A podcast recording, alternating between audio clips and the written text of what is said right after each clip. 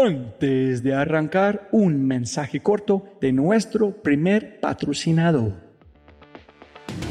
Mira, la inteligencia artificial está en todas partes y es abrumadora. Con tantas promesas y tantas opciones es difícil escuchar la señal entre tanto ruido. Eso es exactamente por lo que estoy tan orgulloso de celebrar y compartir con ustedes Adapta. Adapta.ai. Escucha lo fácil y poderoso que es usar Adapta. Ve a adapta.ai. Crea una cuenta ingresa la información de tu sitio web, espera unos segundos mientras la inteligencia artificial de Dapta hace su magia y chum, chum, chum, tienes contenido hecho a medida para tu empresa o startup. ¿Y qué es mejor? La inteligencia artificial de Dapta sigue produciendo contenido más inteligente mientras más lo usas. Y mejor que eso, esto es solo la punta de un enorme iceberg de lo que Dapta puede hacer. Dapta es fácilmente una de mis herramientas favoritas. Es alucinante. Y solo para los oyentes de este podcast tengo un código especial que les dará el 50% de descuento durante los primeros tres meses usando Dapta. Pruébala ahora en www.dap ta.ai, data.ai. O haz clic en el link en la descripción de este podcast y aplica mi código podcast y crece tu productividad exponencialmente. Eso fue cero idea nuestra brillante. Eso fue, de nuevo, Rappi se lanzó como tienda de barrio. Y cuando se entregan a su vocación, fluyen et ne se comparant avec personne, on devient irréprochable. Y más recientemente una transformación cognitiva. Brutalmente informado de lo que te apasiona. Es una actitud frente a la vida. Yo soy lo que yo creo que tú piensas que yo soy.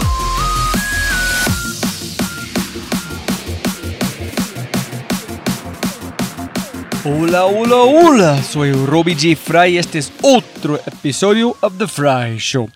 Este podcast es una celebración de personas que no aceptan la vida tal como es, la abrazan, la cambian, la mejoran y dejan su huella en ella. In the words of Steve Jobs, they leave a dent in the universe. Esta es una cápsula de tiempo en donde yo pueda aprender sobre sus mindsets, filosofías e historias y compartirles con ustedes. En las palabras de Larry King, me recuerdo a mí mismo todas las mañanas. Nada de lo que diga este día me enseñará nada. Entonces, si voy a aprender, debo hacerlo escuchando. Mi invitado, Alejandro Casas, es cofundador y CEO de Symmetric. Alejandro comenzó su carrera como desarrollador de software y cuenta con una maestría en experiencia de usuario del IED Barcelona. Fue cofundador de Enclava Labs CTO de Mesfix y luego cofundó Ropeo, donde recibió inversión de la prestigiosa aceleradora Y Combinator. Con Symmetric ha trabajado con las más importantes empresas de la región como Rappi y Mercado Libre, levantando capital de los fondos de inversión relevantes. Alejandro es experto en infraestructura de pagos y transacciones y junto a su equipo han implementado tecnologías de última generación para crear un conciliador universal que se llama Symmetric. Symmetric es un software que permite a, las compañías reconocer los errores transaccionales de manera inmediata, pues centraliza y ordena la información en un solo lugar, en un solo lugar, lo que le permite brindar un balance preciso y actualizado sobre los flujos de entrada y salida de dinero de la empresa. Si el arte imita la vida, las startups imitan al deporte. El pivote de Ropeo Asymmetric es la historia de la ida y vuelta más extraordinaria que yo he escuchado en mi vida.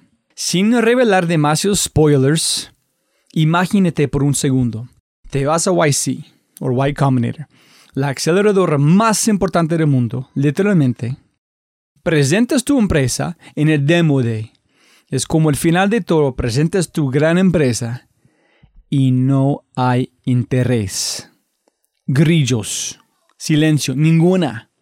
No hay ninguna inversionista interesada en tu negocio. Sales sin inversión, sin plata. Solo para regresar y construir lo que podría ser la empresa de tecnología más exitosa que jamás haya salido de Colombia. No dudo que lo haga Symmetric no interesará al 90% de ustedes que, que escuchan al podcast. Pero tampoco dudo que este es el mejor caso de estudio de una startup que jamás haya escuchado. Estas son solo algunas de las cosas que discutimos en este podcast. Ping pong, pensamiento de diseño, conversaciones exponenciales, jobs to be done, malos modelos de negocios contra buenos modelos de negocios y más. Y te imploro, te imploro que escuches todo este podcast. Si lo haces, yo puedo garantizarte que aprenderás más sobre startups y negocios que cualquier otra cosa que escuches. Sin duda garantizado. Si es la primera vez que escuchas el podcast, bienvenido y muchas gracias. Espero que aproveches esta oportunidad de inscribirte al podcast en Spotify, Apple, Amazon, Google o tu player favorito. No olvides, si este podcast te parece espectacular, hay otras cosas espectaculares que puedes encontrar en thefryshow.com. The newsletter, convertirse en un miembro de The Fry Show y obviamente si quieres acceder a libros, podcasts, personas y lo demás que mencionamos en cada episodio, puedes encontrar todo en thefryshow.com. Más importante, si disfrutas este tipo de contenido, si escuchas con frecuencia y eres parte de una empresa, universidad o comunidad, ¿por qué no pruebas quinto? Cambiamos mindsets de tu talento con microaudios a través de WhatsApp. Quinto es fusión nuclear para el cerebro. Quinto lidera la lucha por la abundancia mental, un mindset a la vez. Quinto.ai, K-I-N-N-T-O.ai, quinto.ai. Gracias. Episodio 141. El episodio se llama El pivote del siglo con el espectacular, sensacional, increíble Alejandro Casas. Listo, Alejandro, primero, mil, gracias por su tiempo. Sí pueden ganar más plata, pero no más tiempo. Gracias por su tiempo. No, gracias a ti también y a, y a los oyentes. Y yo tengo que decirte, no sé si tú sabes, pienso que yo dije algo en LinkedIn sobre, estoy platicando con Jonathan Louis de Green en su oficina viejo allá en Roma Norte, en el podcast en está hablando de YC, algo no, tiene que hablar con Symmetric, una cosa de algo del pivot. Dice, ¿qué empresa? Dice, ¿de dónde viene? Dice, no, son colombianos. ¿Cómo es posible que nunca he escuchado? En este man está hablando de un mexicano, hablando de YC en un pivot gigante de un colombiano. Yo nunca he escuchado. Entonces, de una yo empecé como a investigar. Dice, no, tengo que hablar con Alejandro en encontrar qué pasa allá en YC. Entonces, ¿Dónde quieres arrancar? ¿Cómo llegaste a YC? ¿Cómo llegaste a estudiar o ser un experto en qué haces? Arrancamos desde cualquier punto. Pues sí, bueno, no, pues digamos que en, un poquito de contexto, digamos, de, de, mi, de mi carrera y de mi background eh, y, también, digamos, un poco la, la, de mi socio y cómo nos encontramos y, unimos fuerzas para, para, esta, para este emprendimiento, ¿no? Eh, digamos que yo, yo tengo un background técnico, yo empecé estudiando eh, ingeniería de sistemas y, y, al principio de mi carrera pues me dediqué mucho a, al desarrollo y, y, desarrollo hardcore, ¿no? Como que a mí me gustó el código, el código pesado, como dicen, digamos. Eh, y ¿Cuándo arrancaste? ¿Cómo, a, ¿A qué edad? ¿Tu padre es ingeniero? ¿Tu mamá le gusta esto? Porque normalmente los niños que están tan tesos como vos, sus padres, alguien entregó algo en ellos empezaron a como profundizar en este mundo. ¿Cómo llegaste a...? Pues digamos que eh, mi, mi, mamá es emprendedora, e, ella tiene un, colegio, eh, tienen un colegio que, que, es un colegio muy reconocido en Colombia, se llama El Caparros, eh, y, y, ella y mi tía son, son las, las fundadoras de, del colegio. Entonces, pues siempre tuve como esa influencia muy emprendedora en la familia. Eh, pero realmente el tema de tecnología como tal, sí fue más un tema de gustos. Eh, yo desde chiquito soy jugador de juegos, me encantan todos los juegos.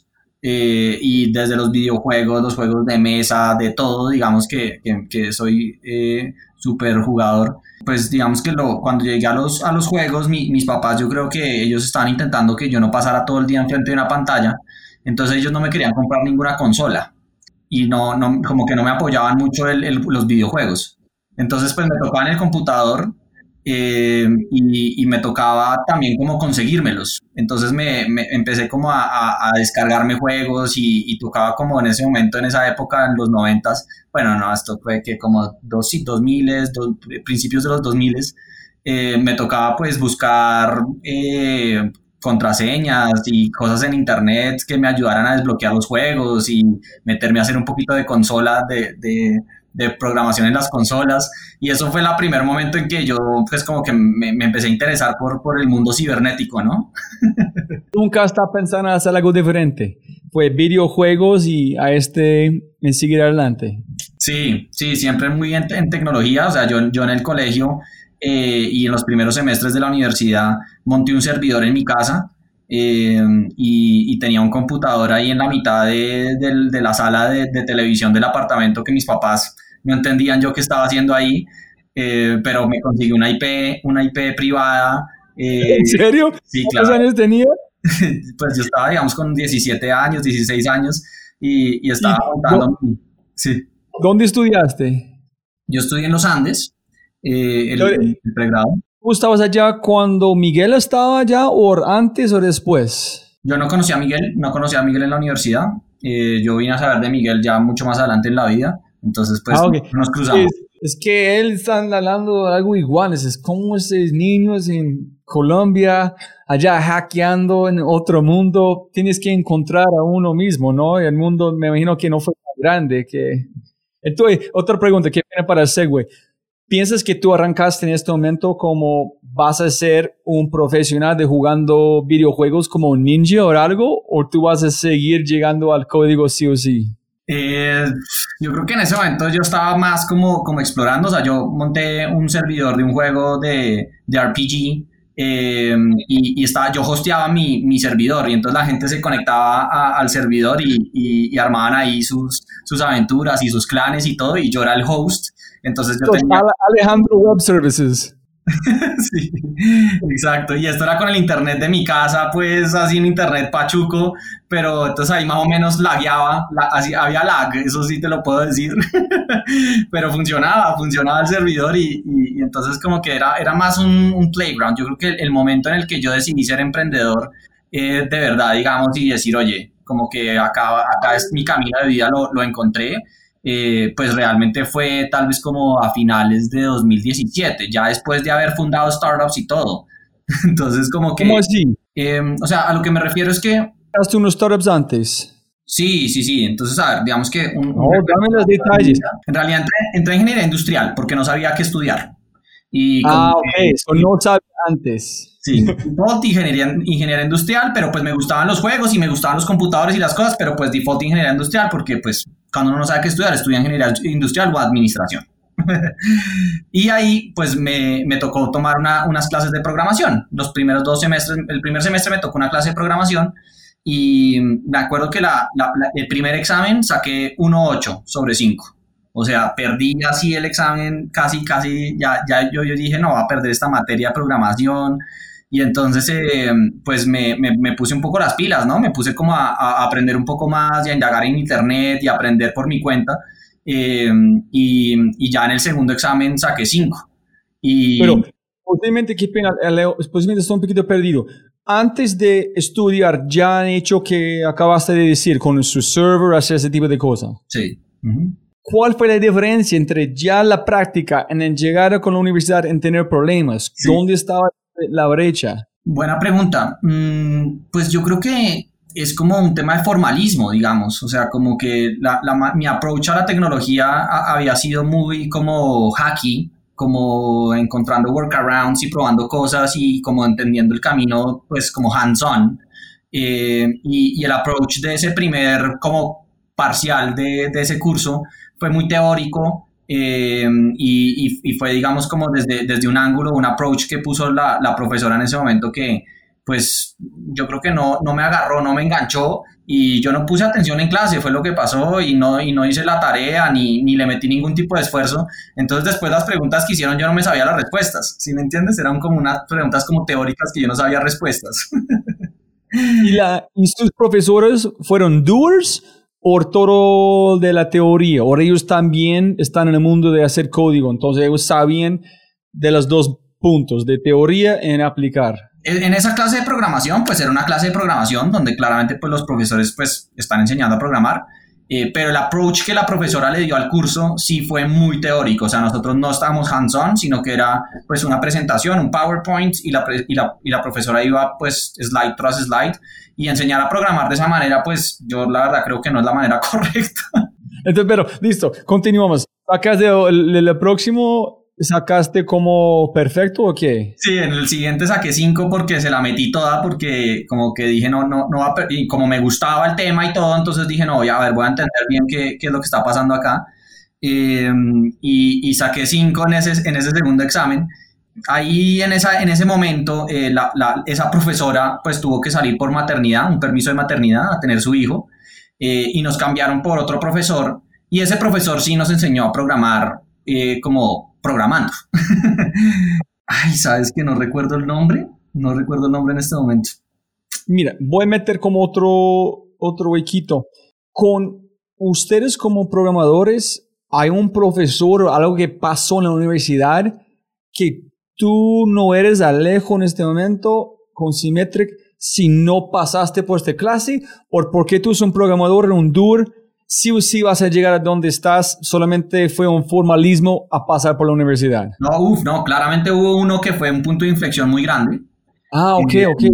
¿Por qué? Fue un profesor en Australia, eh, más o menos en, tercer semestre, sí, en tercer semestre, eh, yo de, con, con, mi novia, ahora esposa, pero en ese momento novia, que estábamos recién conociéndonos y empezando la relación, eh, queríamos como apartarnos de, de, la vida social, digamos, acá e irnos a alguna parte lejos. Y buscamos ahí el lugar más lejos posible que hablar en inglés o español, porque eran los, los idiomas que nosotros hablábamos. Entonces, aterrizamos en Australia y en Melbourne, allá en la esquina, lo más en la esquina posible. y, y, nos fuimos a estudiar allá un semestre como Story Abroad. Eh, y, y allá pues yo tuve dos cursos. Eh, pues tuve cuatro realmente, pero dos relevantes, digámoslo así. Eh, uno que fue de programación de, redes, en donde tuve que programar a bajo nivel en lenguajes de programación como C eh, y, un poquito como de C, pero principalmente C por apuntadores y temas de integración de, redes, pero de bajo nivel, protocolos TCP, protocolos UDP. Y como que en ese momento me, me gustó muchísimo la programación de bajo nivel porque entendí mucho de lo que hay detrás de la programación que uno hace hoy en día de por objetos y toda la cosa más.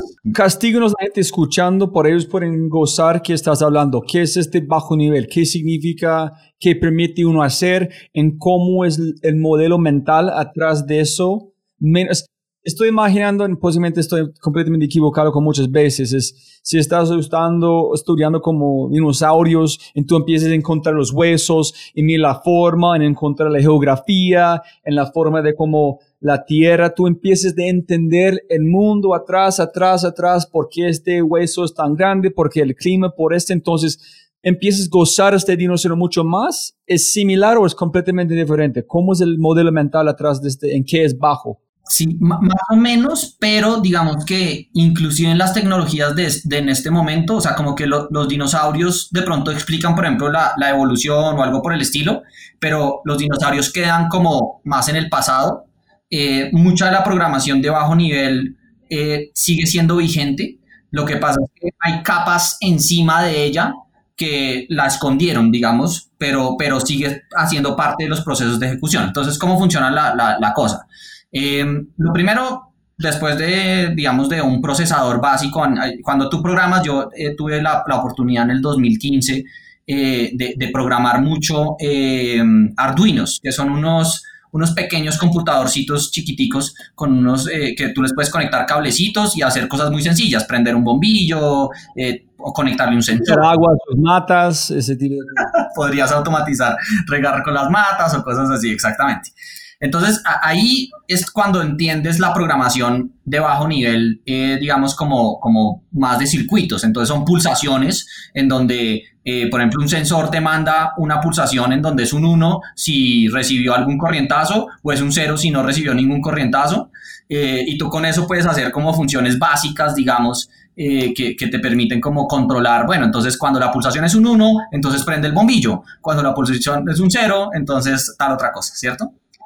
Eh, entonces, esos son, son lenguajes de programación que son de, bajo nivel, eh, lenguaje de la máquina, o sea, es casi el lenguaje puro en el que está desarrollado pues, el hardware, la parte física del computador. Eh, entre más te, te, te, despegas de la parte física del hardware del computador y más te diriges a lenguajes como más conceptuales y más similares al lenguaje humano, pues como que es un lenguaje de más alto nivel. Eso es lo que significa de bajo nivel o de alto nivel. Bajo nivel es cuando te acercas al lenguaje de la máquina, alto nivel es cuando te acercas más a un lenguaje parecido al inglés o al español. Y, y cuéntame, para la gente escuchando, nunca pensaron este, ¿cuál es el más bajo que uno puede ir? Por ejemplo, con el Mac, ¿dónde es el cómo? ¿Qué es la primera cosa que ellos hacen? Estamos hablando de programar como los chips, estamos hablando como la, tarjeta de gráfica, estamos hablando como cuál es el más bajo que uno puede hacer, dónde llegas a la sistema operativa en después a las aplicaciones. Sí.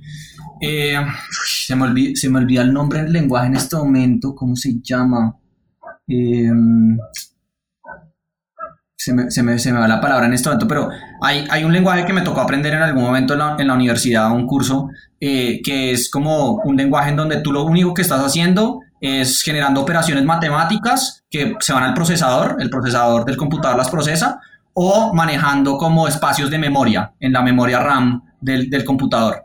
Entonces tú le dices, de este, este espacio de memoria pasa este número acá, son como, como, tú estás programando un sistema casi como si fuera un sistema físico, porque tú le estás diciendo como al, al hardware del computador, mueve, mueve este pedazo de memoria que, que tienes acá, muévelo a este de acá. Eh, con este sistema de acá combinas estos dos y haces una suma y puedes hacer como operaciones básicas eh, que es como ese, ese lenguaje más bajo nivel, pero se me va el nombre, se me olvida. Entonces, eh, los kernels, que son como los, el, el, pedazo del hardware, pues tampoco te estás metiendo en domains en donde digamos que tampoco soy el más experto en este momento, pero el, el, los, los, los hardwares tienen un kernel, que es como un software que está escrito por el fabricante mínimo básico que controla ese, ese, ese, ese, pedacito, digamos, de hardware, ya sea un motherboard o una memoria RAM o lo que sea. Entonces, eso lo hace el fabricante ellos escriben un de, como un layer de código encima y te ofrecen como unas, unas funciones básicas que te permiten controlar ese hardware.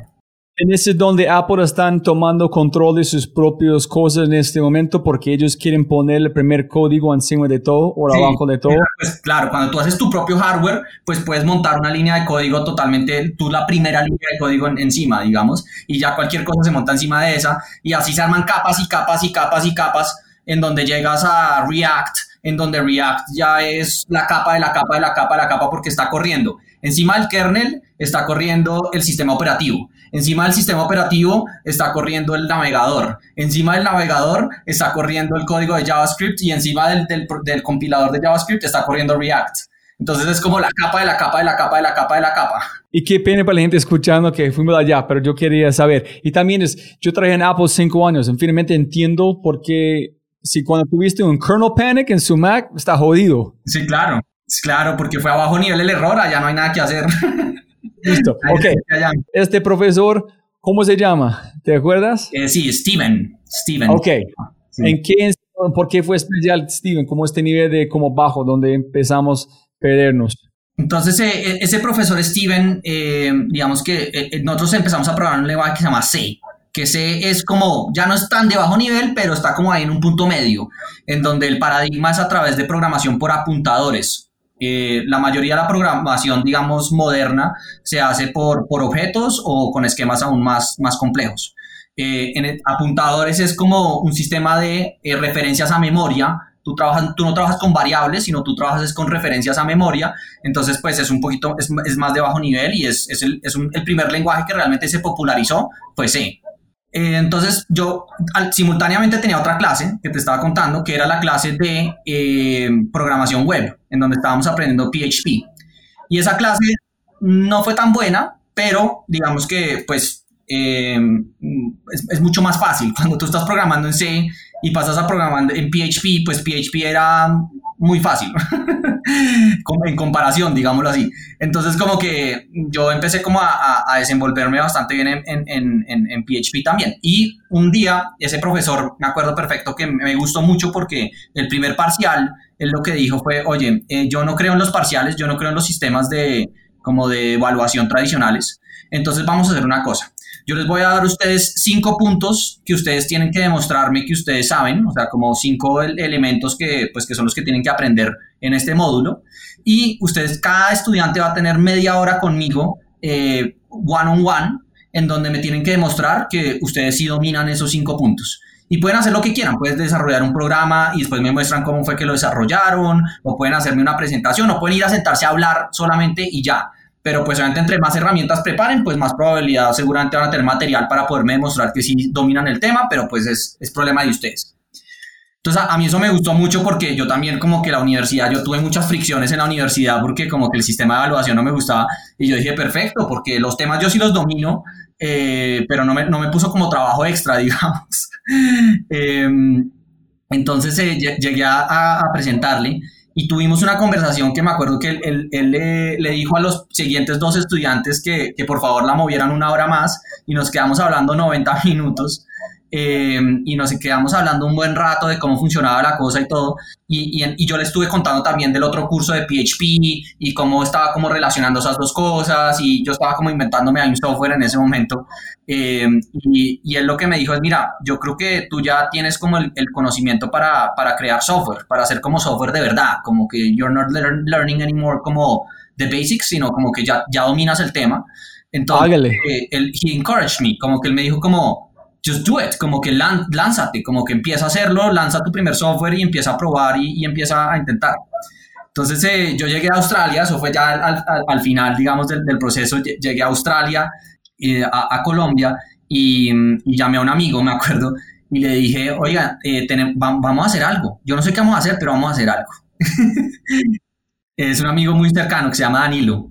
Eh, que todavía es un amigo muy cercano y, y, con el que arrancamos. Y él también dijo, listo, vamos a hacer algo. Pero ¿por qué dijiste esto? Porque gracias a Steven llegaste como, como un poder que, huevón, yo puedo hacer, yo puedo construir. Sí. En ahorita tengo que construir, pero no tengo que hacerlo solo. Es que como liberación, que hablando con cualquier persona que hace código, cuando ves su cara, tiene un poder de que tú construir con poco. No puedo imaginar cómo tú te sentiste con más. Es como ser un mago. Es, eh, limita, no hay limitaciones. Es tu imaginación, es la única límite que tú puedes hacer, ¿no? Sí, exacto, exacto. Es un empowerment muy grande. Vamos a hacer algo. Sí, vamos a montar algo. Mi amigo dijo, listo. Sí, exacto. Entonces mi amigo dijo, listo, ¿qué hacemos? Entonces empezamos como a, a mirar, pues, cuáles eran nuestros, pues, nuestras necesidades, ¿no? ¿Qué, ¿Qué podemos hacer que nos sirva a nosotros? Algo que nos sirva a nosotros. Eh, y yo eh, he, he, sido muy deportista también en la vida eh, y, y, en ese momento eh, y durante la época eh, de la universidad jugué mucho ping-pong, tenis de mesa. Se fue mi deporte. ¿Ah, en serio? Sí. ¿Hasta qué nivel? ¿Hasta qué nivel? Pues jugué torneos importantes universitarios y sí, y, y como que yo jugaba, o sea, yo entrenaba dos, tres horas al día. Tenemos que hablar de eso. ¿Cómo llegaste a ping-pong? ¿Qué permanente escucharon? Nunca encontré a alguien que han jugado a este nivel. Sí. ¿Cómo es el formato de jugar? ¿Cómo es la forma de prácticas? ¿Cómo, la, ¿Cómo aprendes de cuál es tu estilo de agarrar la raqueta? En, en, en la finca en la finca había mesa de ping-pong. Eh, y entonces como que en la familia había un poco la cultura del ping-pong, en el sentido en que pues jugábamos ping-pong y jugábamos mosca y todos los juegos de finca normalitos. Y, y yo, eh, chiquito, pues estuve en clases de tenis. Entonces, pues estuve siempre unos cuatro años en, en, clases de tenis o algo y todavía juego tenis y me encanta también. Yo también. Ah, sí. estoy... ah, vamos a jugar, vamos a jugar un día de estos. Consigámonos una, una cancha. Em, pero entonces eh, yo, yo jugaba tenis y pues obviamente pues eso me facilitaba el juego en ping-pong, entonces pues yo era bueno y le ganaba a mis primos y a, y a, la familia, digamos que yo en general como que había un tío, eso sí, había, teníamos un tío que era mejor que yo claramente y, y era buenísimo. Y entonces, eh, pues siempre eso, y, yo no sé, como más o menos como en sexto o séptimo, que eso es como primero o segundo de bachillerato en, el colegio, como de, que, ¿cuántos años tiene uno ahí? Como unos 13 años o algo así, 12, 13 años. Yo le, yo le dije a mis papás, yo quiero meterme en clases de ping-pong, o sea, yo quiero aprender a jugar ping-pong bien. Eh, y entonces mis papás me consiguieron un profesor eh, y, y, pues tocaba, nos tocaba despertarnos antes del colegio, entonces la clase era de 6 de la mañana a 7 de la, a 7 de la mañana o algo así. Espera, ¿cuántos profesores de ping pong hay en Bogotá?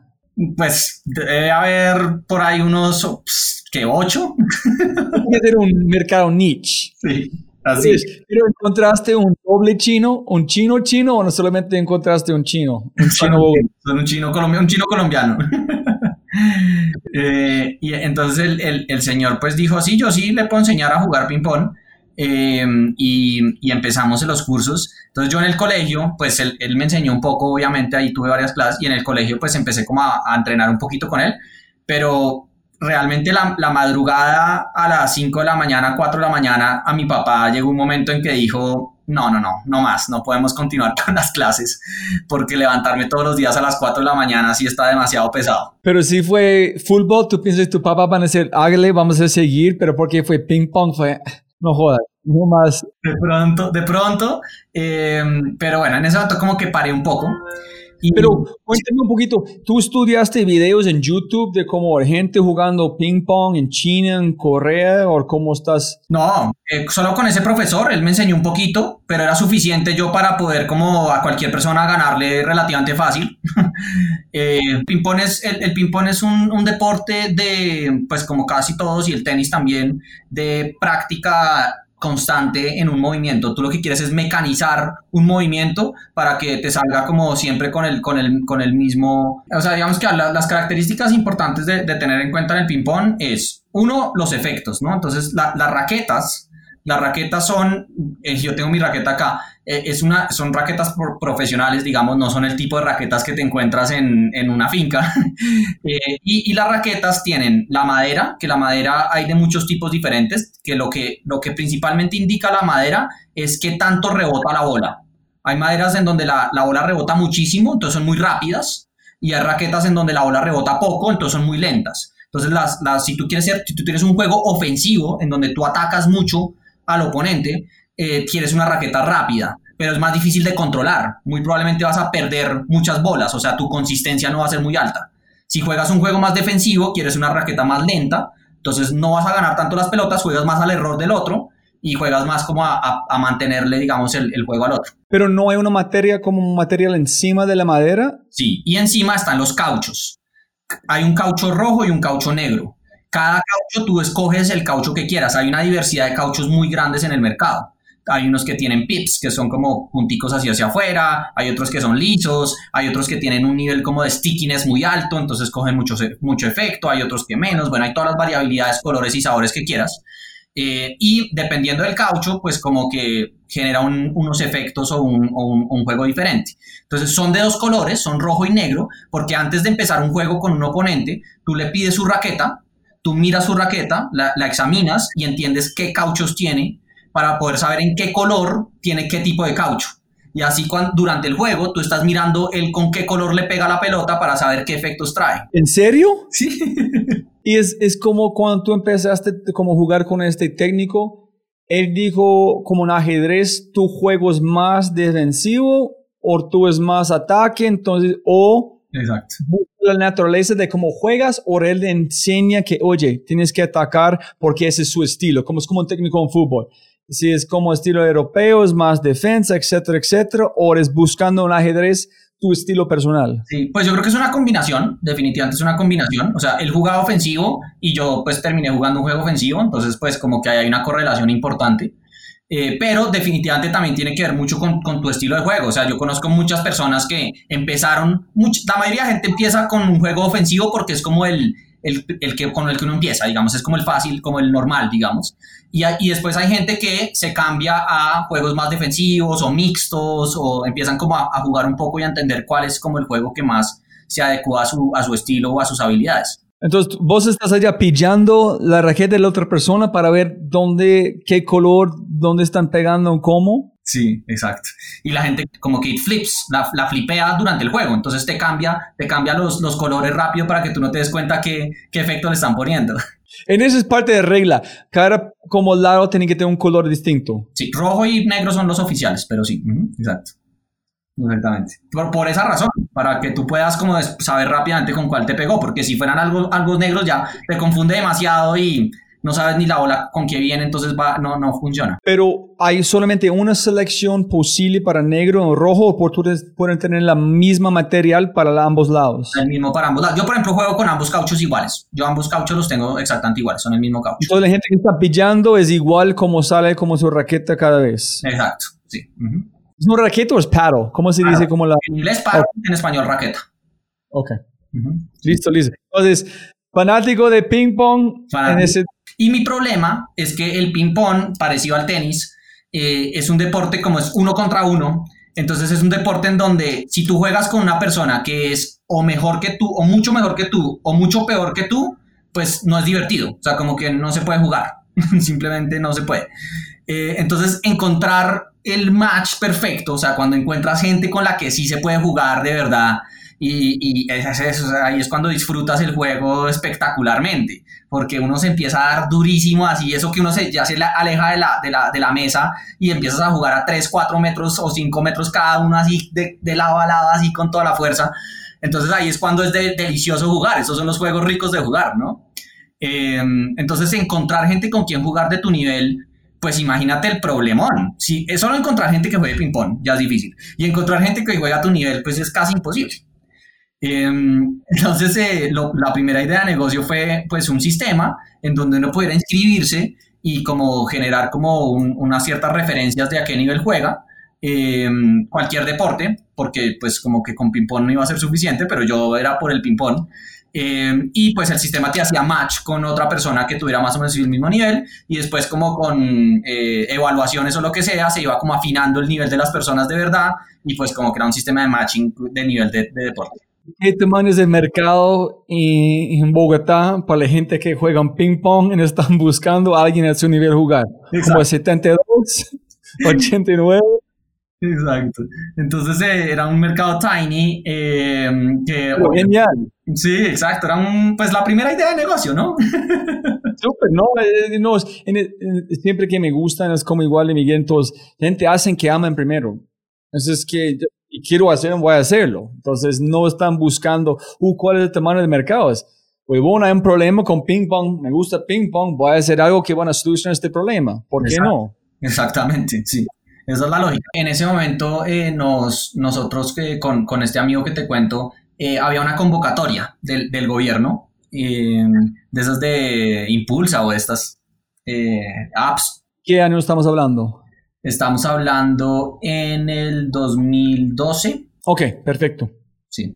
Justo cuando app.co está arrancando con Tapsi, domicilios, todo este momento. exacto. Nosotros, yo, fui el, yo fui el segundo batch de Hotbug después de Tapsi. Porque Tapsi es Ah, ¿en serio? Sí. ¿Con qué? ¿Con qué aplicación empezaste? Se llamaba Sports Around. Se llamaba Sports Around, sí. Oh, vienes. Qué lindo para la gente escuchando, para como que son colombianos de aquí. Cuéntale gente que es Hubbug muy rápido, por la gente que está en otros países como Argentina y México. ¿Qué es, qué es Hubbug? Pues Hubbug, digamos, cuando yo lo conocí en ese momento tenía menos de un año de vida, ¿no? Eh, y, y, digamos que ellos pues estaban como queriendo montar, fomentar el ecosistema de emprendimiento en Colombia, que en ese momento pues era menos de lo que hay en este momento claramente. Eh, y, y, ellos estaban como con la idea de montar una aceleradora, como con cursos y como con una, una combinación y tenían una alianza o, o, estaban recientemente desarrollando una alianza con el gobierno eh, para apoyar a emprendedores a través del programa de ellos, como un, una, un tipo de aceleradora, digamos, muy aliada con el gobierno. Ok, en gente escuchando, para mí es súper lindo que es con ese de ping pong, no sé cómo fue, tienes que contarme, pero saber en cuántos años después ya hiciste, qué hiciste, en dónde estás. Es, es, quién sabe la motivación, la inspiración, es que no puedes, es como YC, me imagino que tienes que contarnos, pero ellos ven mucho más atrás del producto, quién es la persona atrás, qué herramientas, cómo están como la persona, porque si alguien va a invertir en Alejandro, van a tener simétricas en ese momento, si vas a ver ping pong, no vas a ver la potencial que ustedes tienen para como en 5 o 10 años tener algo que es increíble, ¿no? Exacto. Es increíble cómo avance las personas que hacen, ¿no? Con dedicación, increíble. Listo, ¿cómo fue? ¿Ingresaste al segundo batch? Exacto, entonces pues ahí aplicamos por un formulario online, fuimos a, a presentar allá frente a los jurados y los jurados la verdad es que nos dieron durísimo, nos dijeron que nuestro modelo de negocio eran que eso había 80 personas en Bogotá que jugaban ping pong, que, que, que, eso nadie lo iba a usar, que, que, que eso, que pésimo, mejor dicho, nos, nos dieron durísimo. Eh, entonces, pues salimos de ahí diciendo, bueno, pues como que por acá no fue. Y, y a la semana nos llamaron y nos dijeron que, que, no, que, igual que nos aceptaban en el programa. Entonces, eh, ¿por qué? Pues yo no sé, en ese momento nosotros nos miramos con mi amigo y dijimos, seguramente los otros que se postularon eran aún peores. fue la única razón. el único razonamiento nuestro era, pues si, nos, si nosotros nos éramos así de malos, debe ser que los otros eran peores. Ay, qué bueno, qué bueno. Siempre sí. Y a veces porque la otra gente pensaba, ay, el talento va a ser top, no vamos a ingresar. Pero alguien ganó como con ping pong. eh, ¿Tú tuviste un plan de negocio en, en, su mente en ese momento en la vida? ¿Fue plan de negocio o solamente fue, no, a más esta aplicación puedo cobrar posiblemente porque es necesario? Obviamente, gente que jugar ping pong, podemos cobrar o nunca pensaste en un plan de negocio? Sí, pues en ese momento digamos que nosotros estábamos, seguimos un poquito como el modelo de, del Canvas, del, si sabes, el Canvas este que, que, se puso como un poco de moda en ese momento, eh, de Austin, me acuerdo.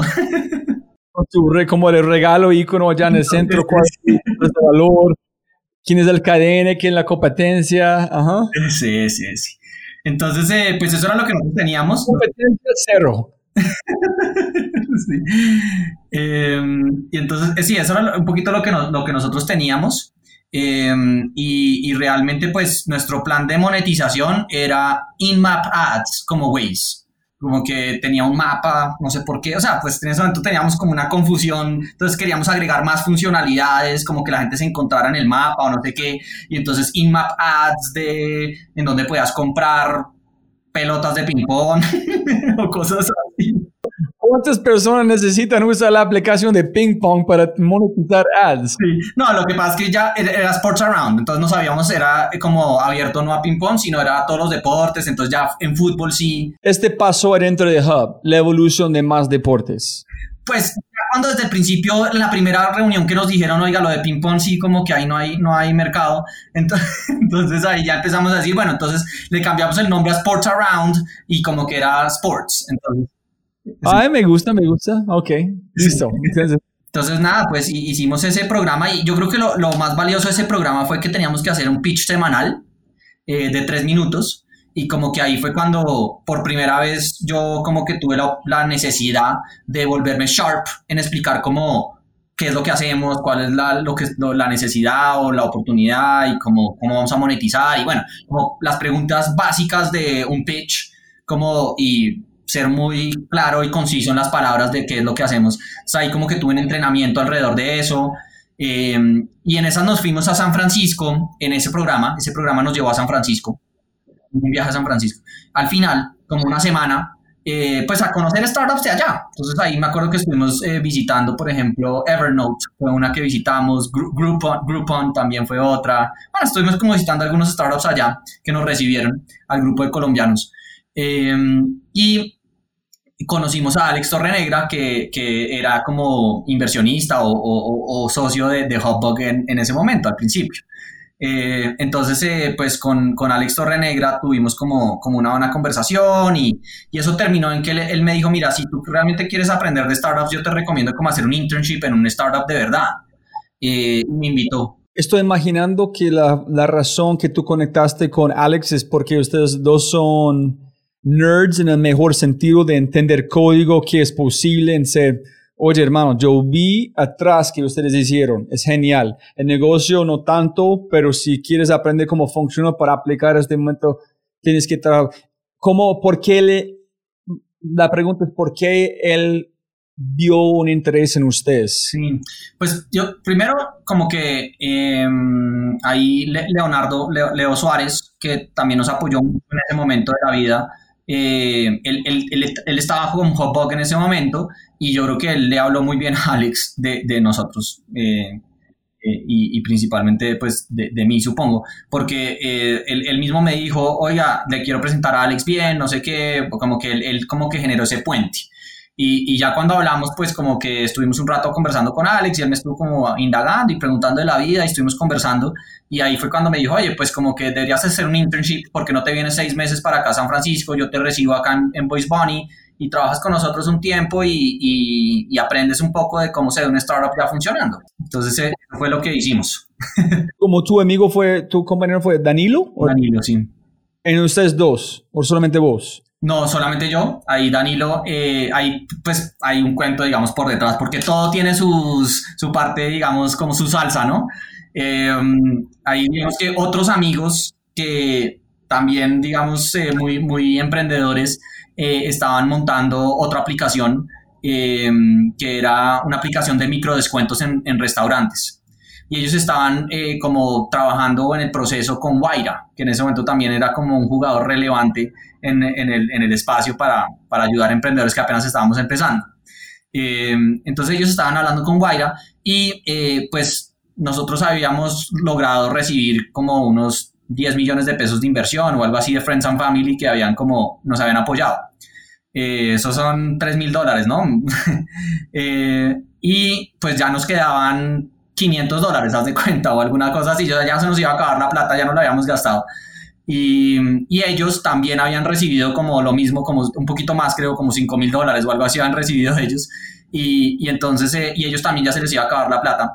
Entonces decidimos como unirnos para intentar ver qué íbamos a hacer con lo que nos quedaba de plata y como unir fuerzas. Entonces, pues ellos se unieron y en ese momento Alex me invita a mí a, irme a hacer el internship a, San Francisco. Entonces yo ahí como que me, me, separé un poco de ellos y ellos se quedaron como, como en Colombia siguiendo juntos. Luego montaron una, un tema de carpooling eh, que ahí medio les rodó y, y, yo ya como que continué con el camino, fue con, con Alex. Ok, entonces, ¿cómo fue la experiencia en San Francisco? ¿Qué aprendiste? Pues yo creo que lo, lo primero es como el, el mindset, o sea, eso es lo más importante, ¿no? Es como un tema de mindset, o sea, es que es, es, que es otra manera de ver el mundo, son otros lentes, es que, y entonces eso toma que se cristalice en la cabeza, es que no, no es una cosa que no le dan un libro. Es igual que dijo, Miguel dijo igual cuando fue a España, dijo porque network fue muy grande, empezó a pensar en CEO en nadie está haciéndolo en Colombia, en, con este conocimiento, dijo, pucha, podemos crecer este como, como nada. Entonces, solamente un poco de claridad para ver un mundo completamente girado, como un universo distinto. Es como entrar a otra galaxia, ¿no? Sí, exacto. ¿Qué pasó con Alex? ¿Qué viste como un colombiano llegando a San Francisco, como un coder en el corazón, en el momento correcto de, de qué, todo lo que está pasando? ¿Qué viste? Sí. No, pues digamos que el, el, tema del, a mí lo que me, me, enamoró un poco, yo, yo, yo, primero yo le dije a Alex, oye, yo quiero trabajar en un tema que no, que no sea coding, porque como que quiero ser CEO y quiero aprender de otras cosas también. O sea, como que quiero volverme una persona generalista, no quiero como especializarme.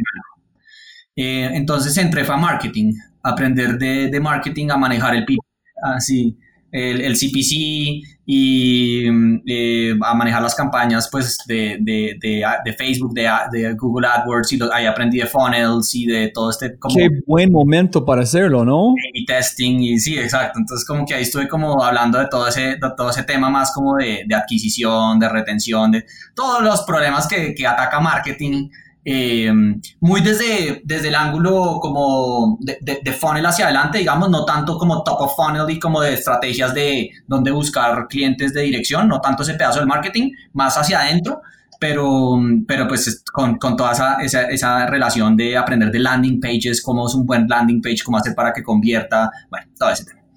Eh, eso como a términos como prácticos, ¿no? Eh, pero, pero lo principal es el mindset de, de upside, o sea, como que a mí lo que me inundó en ese momento fue Esta gente ve el mundo diferente porque esta gente no está pensando en los riesgos. Esta gente está pensando solamente en el upside. Ellos buscan un posible caminito, así sea un long shot, no importa, pero un posible caminito a montar el próximo Google.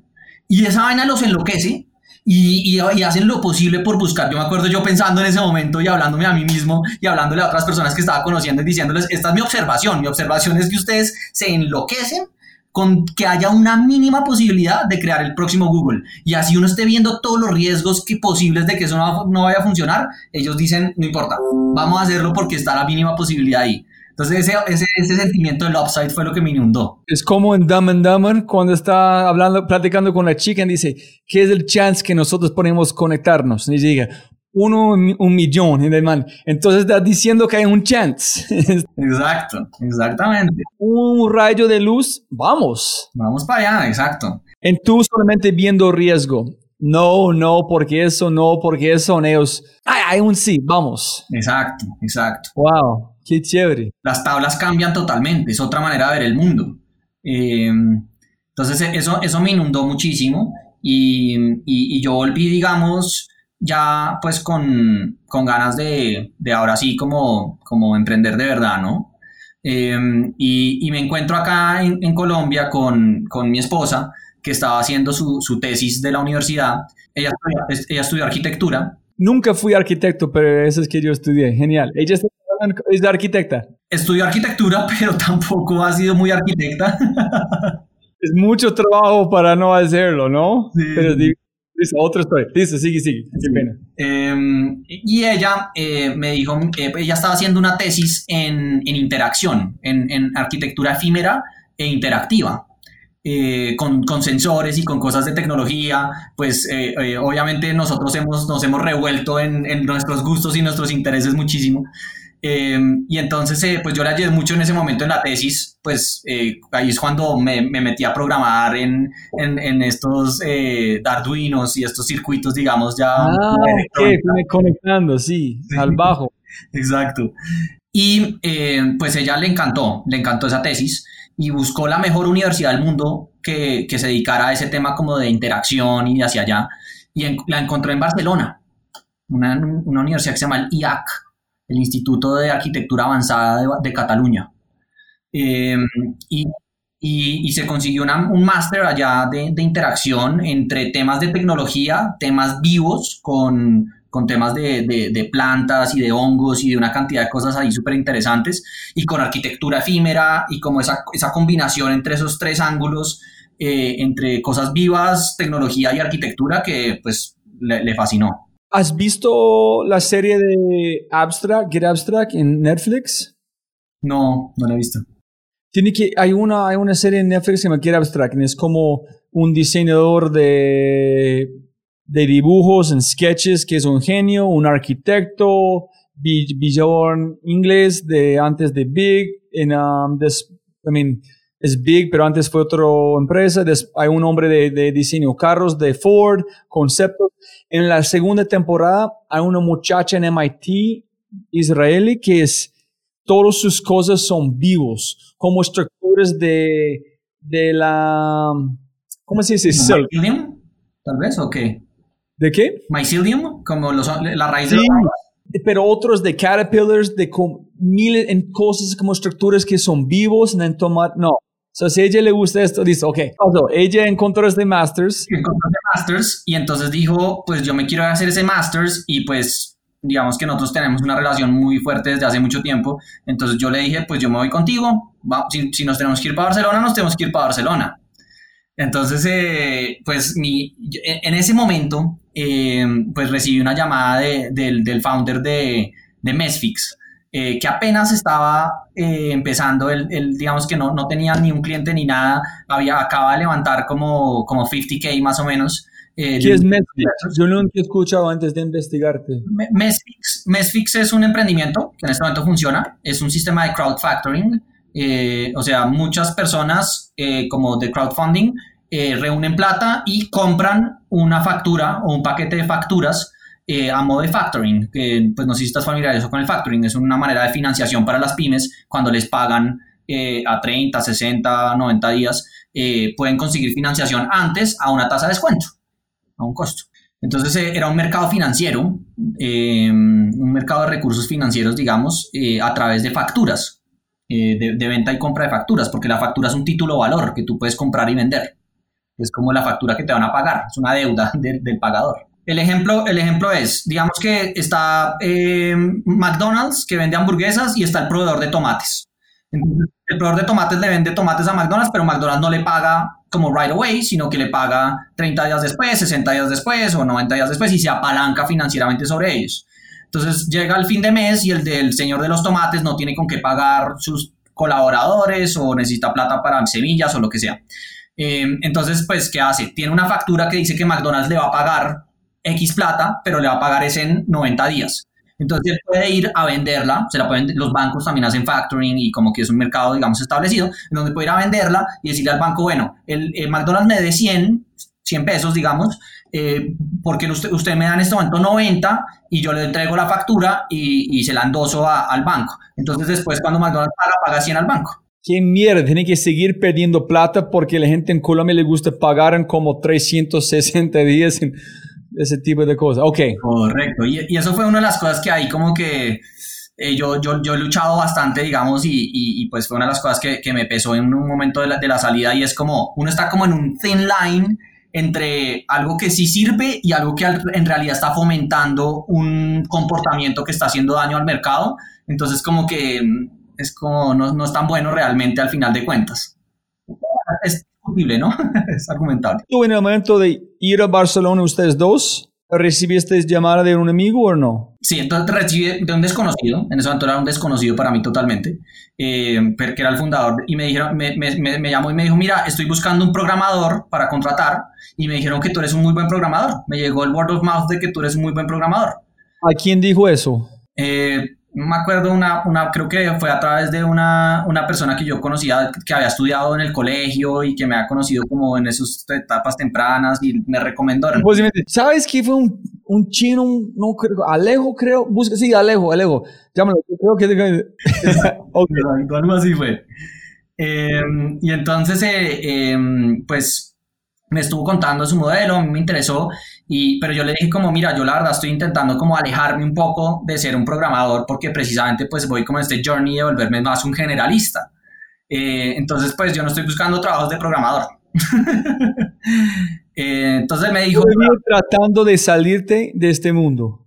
Pues no salirme, pero volverme un generalista, o sea, como que poder de aprender de otros temas también y, fortalecerme en otras temáticas también. O sea, como complementarlo más bien, no salir. Siguiendo esta aventura que arrancaste con, con Voice Bunny, es seguir aprendiendo de temas nuevos que tú puedes devolver en aplicarlo. Ok.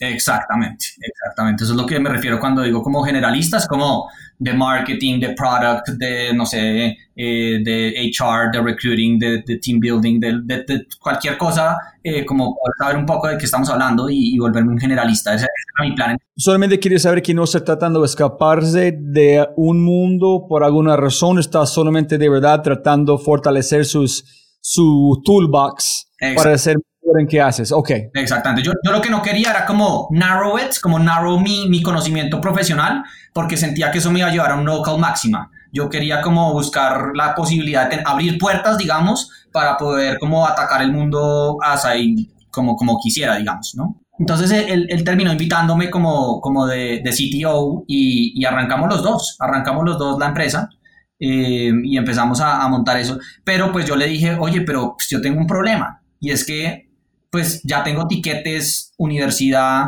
todo, todo planeado en, en Barcelona porque eh, ahí eh, yo, o sea, mi, mi, plan era irme para, para Barcelona. Eh, no, en ese momento no tenía universidad, perdón, ahí me, me, equivoqué. En ese momento no tenía universidad. Yo, yo le dije, yo tengo un problema y es que, pues, mi esposa se va para Barcelona y yo me voy a ir detrás de ella, porque, pues, como que eh, las cosas en su orden, ¿no? eh, lo, lo más importante para mí es mi relación con ella y yo me voy para allá con ella. Entonces, pues yo le dije, pues no sé si eso es un deal breaker, pero pues si no, pues como que yo sí me comprometo a trabajar desde allá. Y yo trabajo remoto y pues como éramos solamente los dos, entonces él dijo, bueno, pues dale, listo, eh, trabajas desde allá y no hay ningún problema. Entonces en ese momento, pues eh, yo empecé a buscar un curso de, mi plan era buscar un curso de catalán o alguna cosa para que me dieran la visa, porque el problema era que me dieran la visa para poderme quedar suficiente tiempo. Eh, pero fue, fue mi esposa la que me dijo, oye, ya vas a hacer un curso, ¿por qué no haces una maestría? Eso las maestrías en, en Barcelona no son muy exigentes, eso a ti te va a quedar bastante fácil hacerla y de una vez quedas con un diploma de maestría. Em, entonces eh, yo, yo dije, bueno, pues tiene sentido, voy a, voy a buscar a ver qué hay. Y me encontré por ahí una que se llamaba Interactive Apps Design, me acuerdo que era el nombre de la maestría. Apliqué y me aceptaron y entonces eh, eran, creo que eran de medio tiempo, era como tres, tres horas al día o algo así la, la, maestría. Entonces mi plan era, por las mañanas yo estudio y después por las tardes y por las noches trabajo con Mesfix. Em, y, así emprendemos. Y así fue. Realmente lo que terminó pasando era que trabajaba con Mesfix pero en, las mañanas pues yo no iba a clase, iba a poquitas clases de la universidad, eh, porque efectivamente pues fue bastante laxa, eh, y, entonces pues mi, dedicación estaba principalmente enfocada en Mesfix en ese año que estuvimos allá en Barcelona, eh, mientras hacía ambas cosas. Una pregunta, Alejo, ¿se parece que fue muy avanzado tu decisión de aprender de más cosas. Se parece que no es normal. Si tú eres un programador, vas a empezar, ok, ¿qué más lenguajes puedo aprender? ¿Qué más puedo como exigirme para ser el mejor coder posible? ¿Cuál es su motivación en tan, en su, dónde viene su inteligencia este punto, tú crees, de tomar esta decisión? Oye, si yo sé esto, yo puedo aprender esto en esto, si yo armar un negocio en el futuro, qué calidad, porque yo siempre voy a saber cómo hacer código, pero esas cosas no. ¿Cuál, ¿Dónde sacaste este, esta decisión? No, yo creo que de, desde Sports Around, cuando, cuando con Sports Around digamos que me enfrenté a una necesidad de conocimiento de, de negocio y un lenguaje de negocio, de KPIs y una cantidad de cosas que yo no manejaba, pues como que yo me di cuenta que, pues que si yo quería tener un startup de verdad, pues como que me faltaba mucho, que en verdad mis, mis habilidades de desarrollo no me iban a llevar a, a donde yo pues quería llegar de tener un startup. Eh, porque me, pues me di cuenta que la gente hablaba en un lenguaje, la gente de negocio hablaba en un lenguaje y, y sabía de unos temas que yo no tenía ni idea de qué estaban hablando. Me di cuenta del gap.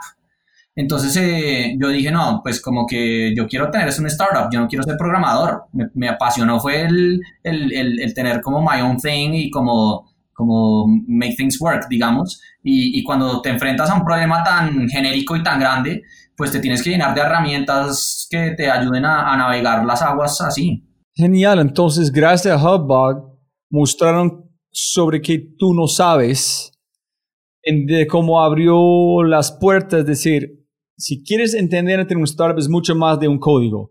Es todo el empaque. En el, si tú quieres este código, puedes vender, tienes que saber esto, esto, esto. En el Alex abrió más puertas, y después tú no puedes parar porque aprendiste allá. Exacto. So, allá en Hubbug no tienes un negocio, tienes una aplicación. En para tener negocio tienes que saber, wow, genial. Exacto. Oye, ¿sabes qué? Eso, eso, esa parte como que buena pregunta y, y como es que es una cosa que, que no, pues que de, muchas, digamos que en el camino le he reconocido o le he agradecido, digamos, a ese apoyo inicial de, de Hubbug y de, eh, pues de, de, Alex y de todos ellos, pero ese es, ese es un punto en el, en el, que yo creo que sí, ahí hubo exactamente ese cambio de switch en, oye, creo que me toca como aprender de más cosas acá para que eso funcione. Y, y, en Barcelona, pues la maestría fue muy de UX, entonces ahí aprendí, por ejemplo, de Design Thinking, y yo venía mucho con, con aprendizajes de Lean Startup, y no muy iterativos, como...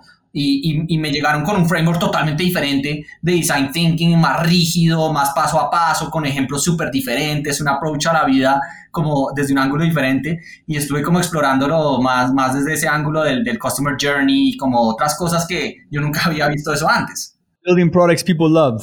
Exacto, exactamente. ¿Cómo fue con, para su esposa ya? No, pues digamos que eso, eso pues para, para ella fue espectacular su, su Masters. También pues, se metió mucho con temas de, de, circuitos y yo la apoyé muchísimo en, en todo ese, ese proceso de, de, desarrollo de circuitos. Eh, digamos que en ese momento todavía estaba muy fresco todas mis habilidades de desarrollo, entonces pues como que uf, armaba cosas.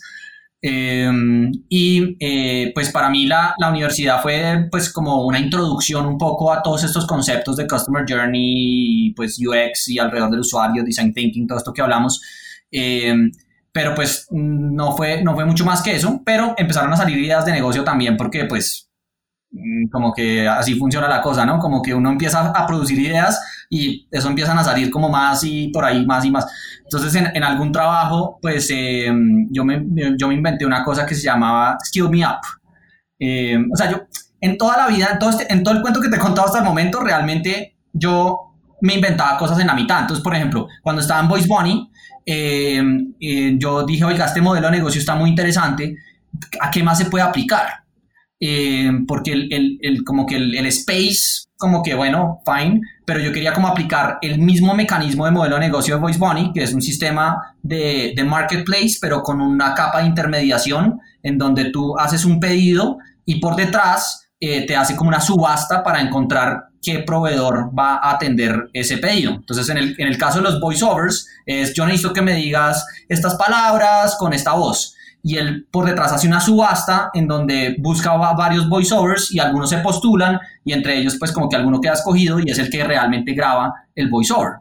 Entonces a mí ese modelo me parecía divino porque era un marketplace, pero con una capa de intermediación que lo que generaba era que maximizaba los, las ganancias para, para Voice Bunny. Entonces yo pensando, oye, este es muy, muy bonito ese modelo, ¿para qué más se puede aplicar? Entonces eh, me inventé una cosa que se llamaba We Promoters, que era para, para promotores de, de, eventos y de, de, fiestas y de como todo tipo de, de reuniones eh, que, que, utilizan promoters y era un sistema más o menos similar, en donde el, el, dueño del evento llenaba un formulario de qué tipo de promoters quería tener, de qué tipo de categoría, y por detrás se armaba una subasta en donde se conseguían a los promoters y, se generaba esa intermediación de esa manera. Yo buscando aplicar el modelo de negocio a lo que, a lo que veía enfrente.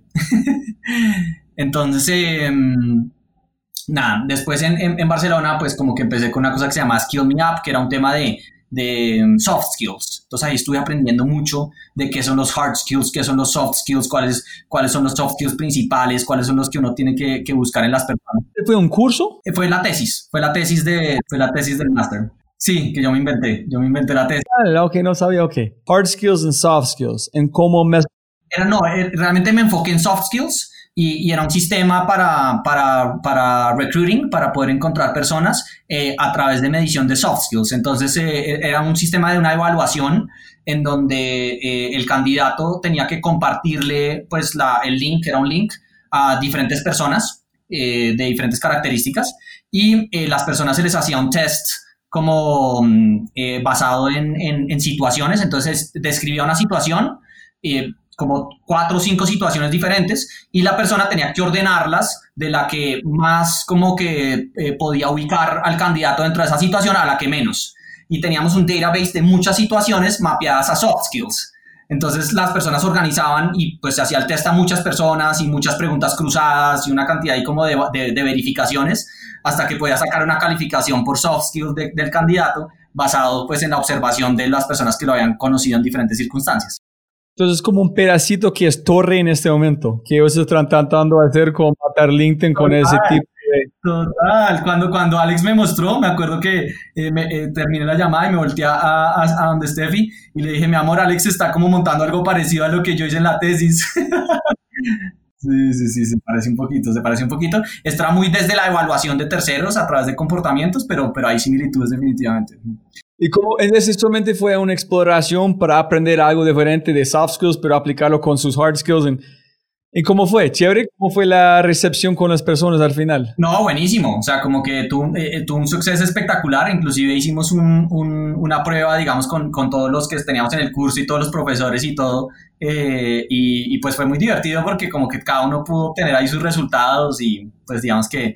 Eh, no, la verdad fue, fue muy interesante, sobre todo pues el aprendizaje de ese ángulo como de, como de psicología, ¿no? Eh, mi, mi, mamá es psicóloga, mi hermana es psicóloga, entonces como que vengo como de una familia. Ah, ok, ok.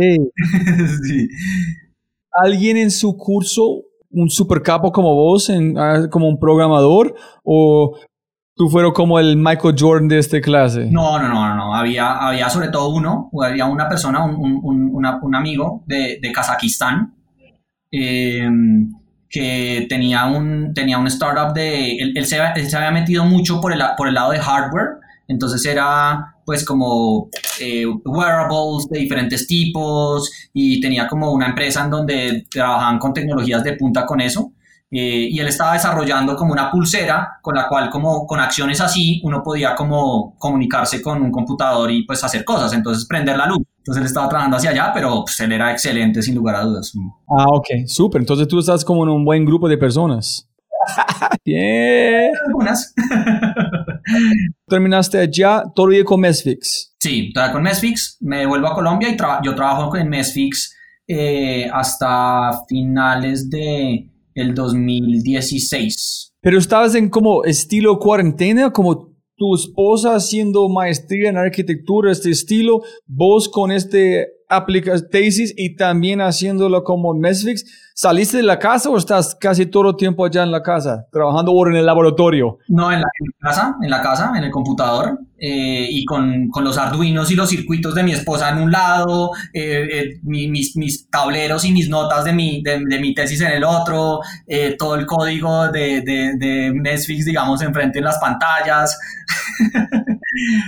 y mm, y pues sí, sí, obviamente, pues obviamente uno está en Barcelona, entonces hay que, hay que salir, entonces pues intentaba salir todo lo que, lo que pudiera, pero, pero sí pasé mucho tiempo en la casa también. Es increíble que se esté imaginando la cantidad de dedicación, estar en un lugar como Barcelona, en quieres salir, en hacer cosas, pero al mismo tiempo dedicarse a hacerlo. Genial, súper, chévere, chévere. Entonces, ¿qué pasó? ¿Cómo fue el próximo paso? Entonces, nada, volví de Barcelona, te estoy haciendo un recuento de mi vida completo. Oh, genial, genial. Eh, nada, pues yo volví a Barcelona y mm, eh, estuvimos en Mesfix como full dándole, ahí empezamos a crecer, llegamos como pues más o menos como unos 25 empleados y, pues ya teníamos como una atracción ahí interesante, eh, ya, ya con el producto del mercado funcionando y todo. Em, y entramos a Endeavor, entramos al programa de Endeavor, como un programa de aceleración de Endeavor ahí como inicial, antes, antes de como del programa completo que el, organizador del programa era Santiago, que es mi cofundador. Con Mesfix entramos, mi cofundador desde Endeavor está organizando el programa y nosotros en Mesfix entramos al programa. Ok, entonces tú como Mesfix no fue de Santiago. No. Ok, ah, ok, ok. ¿Cómo se llama el, el persona que te llamó de, de Mesfix? Felipe. Ok, ok, ok, ya, listo. Sí, sí, sí. Entonces eh, ingresaste en Endeavor gracias Santiago. Sí, eh, ahí, también en, en Mesfix, eh, ya el tercer empleado, el tercero del equipo, fue una persona que se llama Juan Sebastián, que es, que es muy amigo en este momento y es nuestro head de growth, hace parte del equipo de Symmetric también. entonces también desde esa época hasta ahí, estamos ahí conociéndonos. entonces esto fue en 2016 eh, finales de 2016, y ese programa de Endeavor trajo, trajo un experto. Ahí, nos conocimos con Santi, con Santiago, y desde el principio empezamos a decir, hey, nos gusta cómo trabajamos, como que deberíamos hacer algo juntos en algún momento, como comentarios así como al aire, como medio... ¿Qué background tiene Santiago? Santiago era más financiero, él venía de, de, hacer un, estaba terminando en ese momento una maestría en, finanzas en, en, los Andes también, eh, y pues de Endeavor, su experiencia había sido en Endeavor totalmente, entonces muy cerca de los emprendedores, él había estado muy cerca de Rappi al principio y ha visto muchas historias de, de emprendimiento desde el principio, desde el ángulo de Endeavor. Eh, entonces, eh, pues ahí y llegó un experto de, de Chile, que era pues el experto que habían contratado el programa, que se llama Alfredo Osorio, también muy amigo en este momento, angel investor nuestro y, gran persona. Em, y, él pues como que dando los cursos, él empezó a enseñarnos Lean Startup porque él dijo, mire, la gente cree que sabe Lean Startup, pero en verdad no tienen ni idea de cómo se hace Lean Startup bien. Entonces él empezó como a enseñar Lean Startup. Em, y, y, empezó a dar muchos insights muy buenos. Yo me acuerdo la primera conversación, yo salí de ahí y le dije a, a mi equipo, oigan, ese man es muy bueno. O sea, como que ah, solo con escucharlo hablar media hora ya uno dice, ese man está a otro nivel. O sea, como que ahí, ahí sí hay una persona de nivel, me acuerdo que yo dije inmediatamente. Em, entonces yo empecé, yo desde la universidad, yo no soy una persona penosa, entonces en la universidad yo levantaba la mano en un curso de 200 personas y yo levantaba la mano y preguntaba y empezaba como a medio argumentar con el profesor si no la veía o lo que sea. Yo era como ese tipo de persona, ¿no? Que se, se está acabando la clase, la gente diciendo como, hey, queremos salir y, a mí no me importaba si yo estaba teniendo la conversación. Entonces yo desde el principio tenía como esa, como esa, esa manera de ser. Tal cual que tú dijiste es este podcast, Es- no, pero no hay más aquí para ofender. Entonces, la audiencia sí puede decir, "Pues, pucha, una hora en dos minutos, cuando van a llegar a como simétrica en YC? No me importa, vamos bien, vamos bien. ¿Cómo se llama este man? ¿Alfredo? No. Sí, Alfredo, Alfredo. Ok. So, Lean Startup, genial, este man es un crack y ya. Entonces eh, yo empecé en, en el curso, yo empecé como a, a, a- pues botarle mis, mis pensamientos y empezamos como a tener conversaciones con el curso, ¿no? O sea, todo, todo, todo el curso ahí éramos como 15 empresas. Eh, y me acuerdo una, como al tercer día o cuarto día del curso, porque era un curso rápido, de una o dos semanas. Eh, como al tercer día o algo se me acercó y me dijo, tú haces muy buenas preguntas. Eh, y y me, me he dado cuenta que eres como medio filósofo, me dijo. Porque es que ahí hay otro pedazo de la historia y es que mi papá es como un filósofo.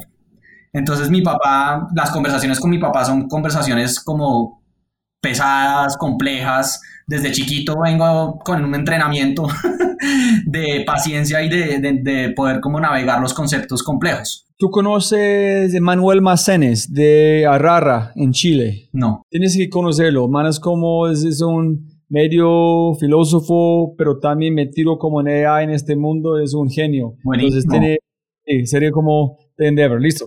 Entonces dice, tú Eh, entonces sí, entonces eh, pues eh, digamos que empecé a entablar una relación con él y él empezó a decirnos pues como cosas muy contundentes que teníamos que, que movernos en ese momento.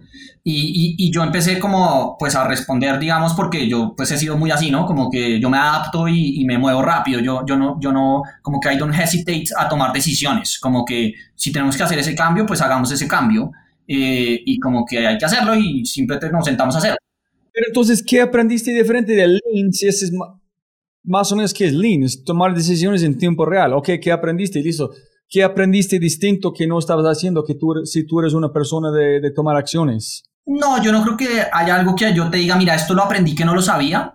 Es más, que encontré una persona con la que podía como sentarme a discutir del negocio, de lo que estaba en ese momento y de com- como aterrizar todos esos conceptos a, a, listo. Entonces, en esta situación específica, cómo ejecutamos esto o lo que sea. ¿sí? Súper, súper, ok, entiendo perfectamente. El estilo de gente que traen Endeavors, que es, la gente llega con un nivel, en encontrar a alguien por abrir su mente más es muy complicado. Entonces llevó una persona que abrió lo próximo como Matrix en su cabeza sobre qué es posible no. Exacto, más, más como aterrizado, como esto, esto en la realidad se ve así, quiere decir que en esto tú tienes que hacer esto.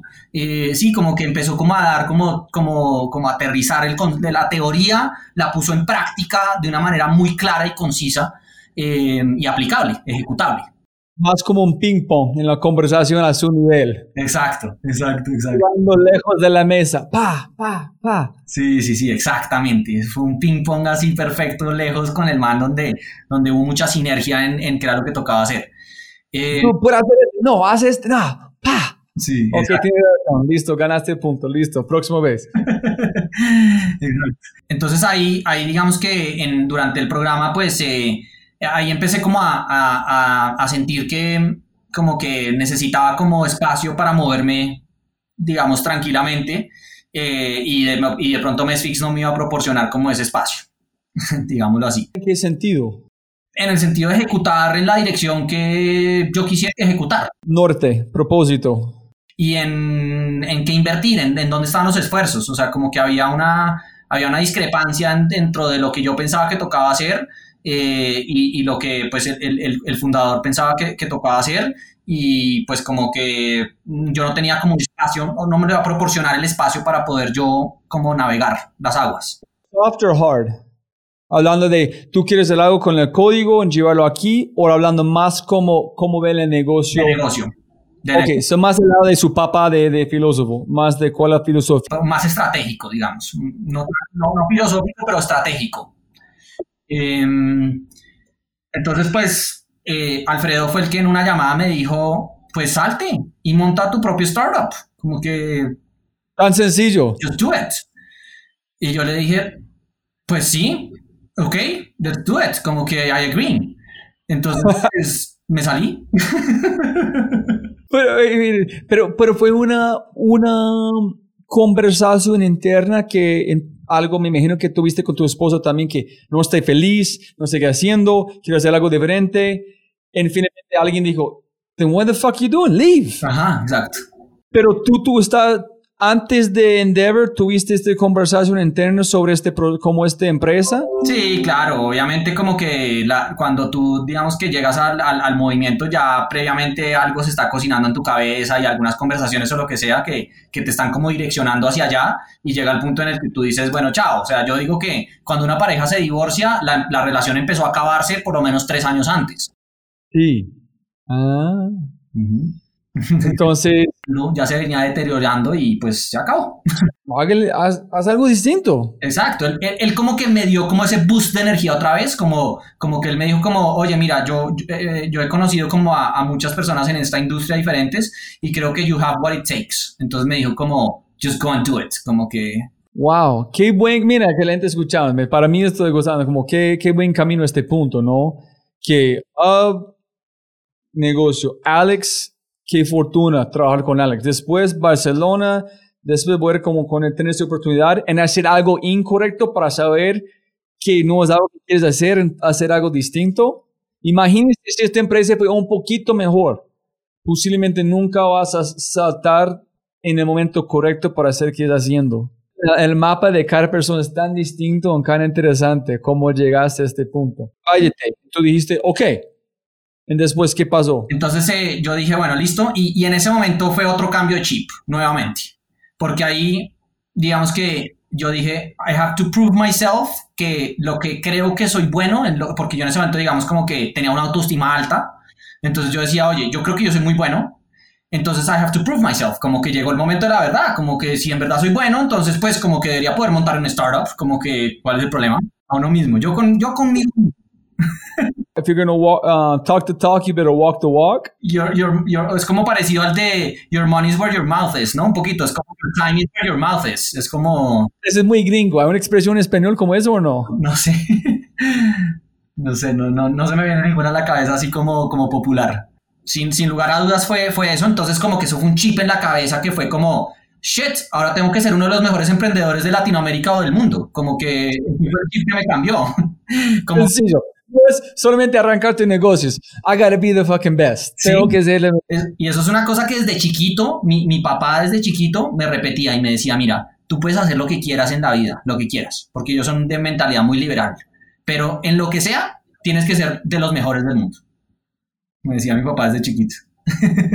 serio. Sí, sí, sí.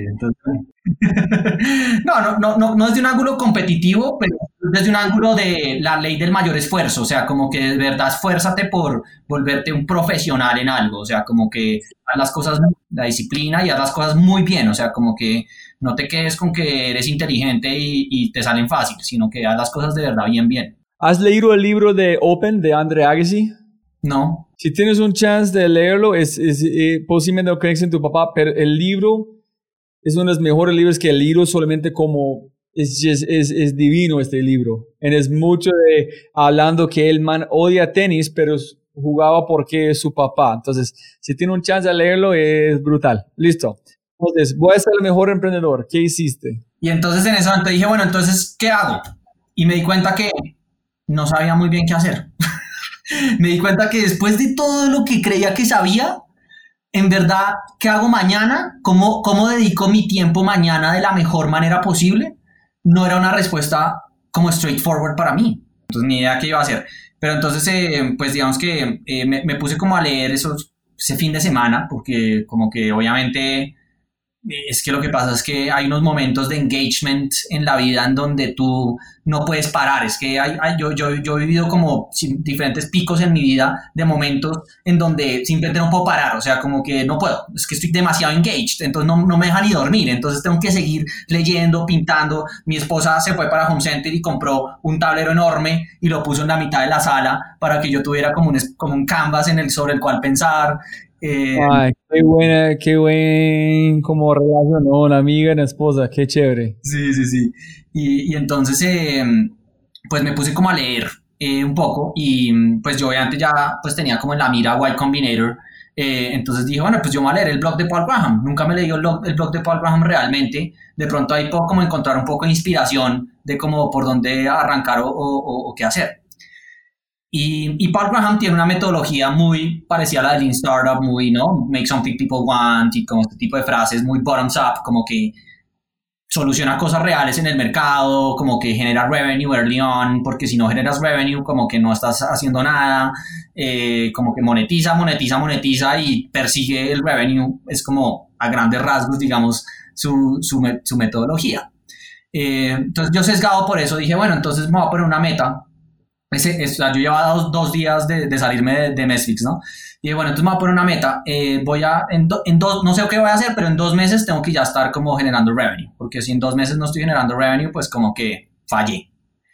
Eh, entonces, entonces me, me, me, puse en el plan de, de, generar revenue así de afán, como que con, me, me autopuse un cuchillo en, la, en el cuello, digámoslo así. Ingresaste su propio curso de Navy SEAL. De, es como voy a morir en el intento o voy a lograrlo. Exacto. Pero la mitad de la selva sin nada, tengo que llegar a este punto. Suerte. Sí, es que, es que sabes que, y eso es un aprendizaje que he tenido desde ese momento muy importante, y es el estar incómodo. Si tú no estás incómodo, no, no, estás, no estás avanzando, no estás evolucionando. Eh, entonces, pues como que lo peor del mundo es estar cómodo. Entonces, si no me pone incómodo alguien por fuera, yo me autopongo incómodo. es, es chistoso, la gente, mucha gente hablando ahorita que oh no, con el pandemia tengo que reinventarme. Y yo dije, ¿por qué tuviste que esperar por una pandemia para reinventarse? Reinventarse debe ser cada día. Reconocerse, entiendo, pero reinventarse debe ser su diario. Total. Ese fue mi discurso de, ma de matrimonio, la evolución, la importancia de la evolución constante, ¿sí? mi, mi esposa y yo somos muy diferentes en muchos temas para mí es el mejor reto creativo que hay. Es cómo poner las piezas por este funciona mejor si estamos tan diferentes. Entonces es un buen, súper rompecabezas el matrimonio, como tú dijiste. Sí, sí, sí, exactamente. Ok, listo. Dos meses voy a hacer este. Pero ¿qué putas vas a hacer? Pues entonces empecé como a, yo me acuerdo que, por ejemplo, cosas desde que un tío me, me, me recomendó, porque yo pues uno empieza a hablar con gente, ¿no? Y como a, a idear y conversar con gente. Entonces un tío me mandó, me mandó a comprar una revista de, no sé, dinero o alguna que había un buen artículo que me leyera y eh, al principio muy como tanteando cosas así como muy generales. Eh, y pues eh, yo dije, pues si el problema es generar revenue, eh, pues de pronto la mejor manera es eh, vendiendo algo que la gente ya compre. ¿No? Suena, pues a mí me sonaba como lógico en ese momento. Entonces como que eso me llevó un poco como al e-commerce, porque yo dije como, pues la manera más fácil de generar revenue, si el problema es generar revenue, la manera más fácil de generar revenue es vender cosas que la gente ya compre. Y entonces, entonces montemos un e-commerce. Eh, que, es la, que es la misma lógica, digamos, que encuentras, ¿no? Pues en, en, en por ejemplo, toda la, la, la línea de, de, de, comida, que hay una cantidad de startups en comida, pues es como esa misma línea, ¿no? Es pues si queremos algo que la gente compra, pues comida, porque todo mundo se tiene que alimentar. Entonces, pues con, en, en, esa línea de pensamiento, eh, yo estaba buscando el make something people want. Y yo estaba muy enfocado en el want. ¿Qué es el want? Y el want para mí era emociones. O sea, yo estaba buscando picos de emoción, que la gente generara ese attachment emocional. Y, y en ese momento, eh, estábamos una tarde, esto era un viernes, hay una historia ahí divertida, en donde estábamos un viernes, había un amigo que, que fue con el que empezamos ese e-commerce, que él estaba como explorando, digamos, tu, también su carrera profesional en ese momento. Entonces, pues venía a la casa a, parchar y estábamos ahí tomándonos un whisky por la noche y estaba mi esposa con unas amigas eh, tomándose un vino ahí al lado, hablando también, pues ellas también ahí en su plan ya de viernes por la noche. Y, y estaban hablando de la ropa y estaban así en una gritería y en una emoción increíble por la última blusa que habían comprado porque el cuello era azul, verde, rojo. Yo, yo ni sabía el tema, nunca me ha interesado la ropa en lo más mínimo, pero yo vi una emoción en esas niñas que yo dije, si estamos buscando emoción, ahí está. Make something people want, ahí está un want fuerte. Yo lo estoy viendo acá enfrente y claro. Tal cual, sí. ropa. sí. Entonces eh, eh, empezamos a indagarles a ellas mismas, oye, ¿cuál es el problema del e-commerce? Y entonces se nos dieron las e-commerce en Latinoamérica es flojísimo por un tema de los returns. retornar la ropa es imposible, toca ir a la tienda, entonces uno termina como con ropa en el closet que nunca le quedó, o marchos o no, es mejor ir a la tienda a comprar, decían ellas, mejor que pedir por el e-commerce. Entonces eh, yo les decía, bueno, entonces ¿por qué no están en la tienda? Entonces, pues no, pues porque en este momento pues como que se nos daña el plan, estamos acá felices en el, en el apartamento, no nos vamos a trasladar hasta la tienda y pues la tienda va a estar llena de gente, no, marcho, está lloviendo, pésimo plan, no vamos a ir a la tienda en este momento. Eh, entonces yo les dije, bueno, best of both worlds, ¿qué pasa si yo les traigo un pedazo de la tienda a la casa y ustedes me pagan por el servicio y pues se quedan con la ropa que quieran y yo y la devuelvo y les cobro el servicio? Como, como Trunk Club. Como Trunk Club, tal cual. Exactamente. Eh, y, eso les encantó. y, esa noche nos fuimos para las tiendas. Ellas se metieron al e-commerce, seleccionaron cada una una ropa y nos fuimos para allá. Les compramos la ropa, vinimos, nos pagaron el servicio. Entonces ya era el primer revenue, así fuera de amigas. Y, pues compraron algunas de las prendas y fuimos y devolvimos la que, las que no les gustaba. Les hicimos la vuelta, la ida y la vuelta. ¿Qué quieres probar? Compramos. Si te gustan, dan la plata en un poquito para el servicio, y si no, volvemos a la, como a la tienda, como devolvemos la plata. Sí, exacto. En medir cuánto tiempo gastamos en irnos en allá, cuánto fue la como retorno de inversión, en cuánto estamos de unit economics de cara. Exacto, ya es un tema de los unit economics para que nos dé ambos y ya y pues nos dio perfecto los Unit Economics, pues como inicialmente digamos como que tenía... Ah, ya es la emoción, ok, ¿qué es el problema? Ok, ¿es el problema? Listo, ¿qué tal si como eliminamos el problema? Ok, ¿quieres probarlo? Listo, lo hacemos. Cero código. Cero código.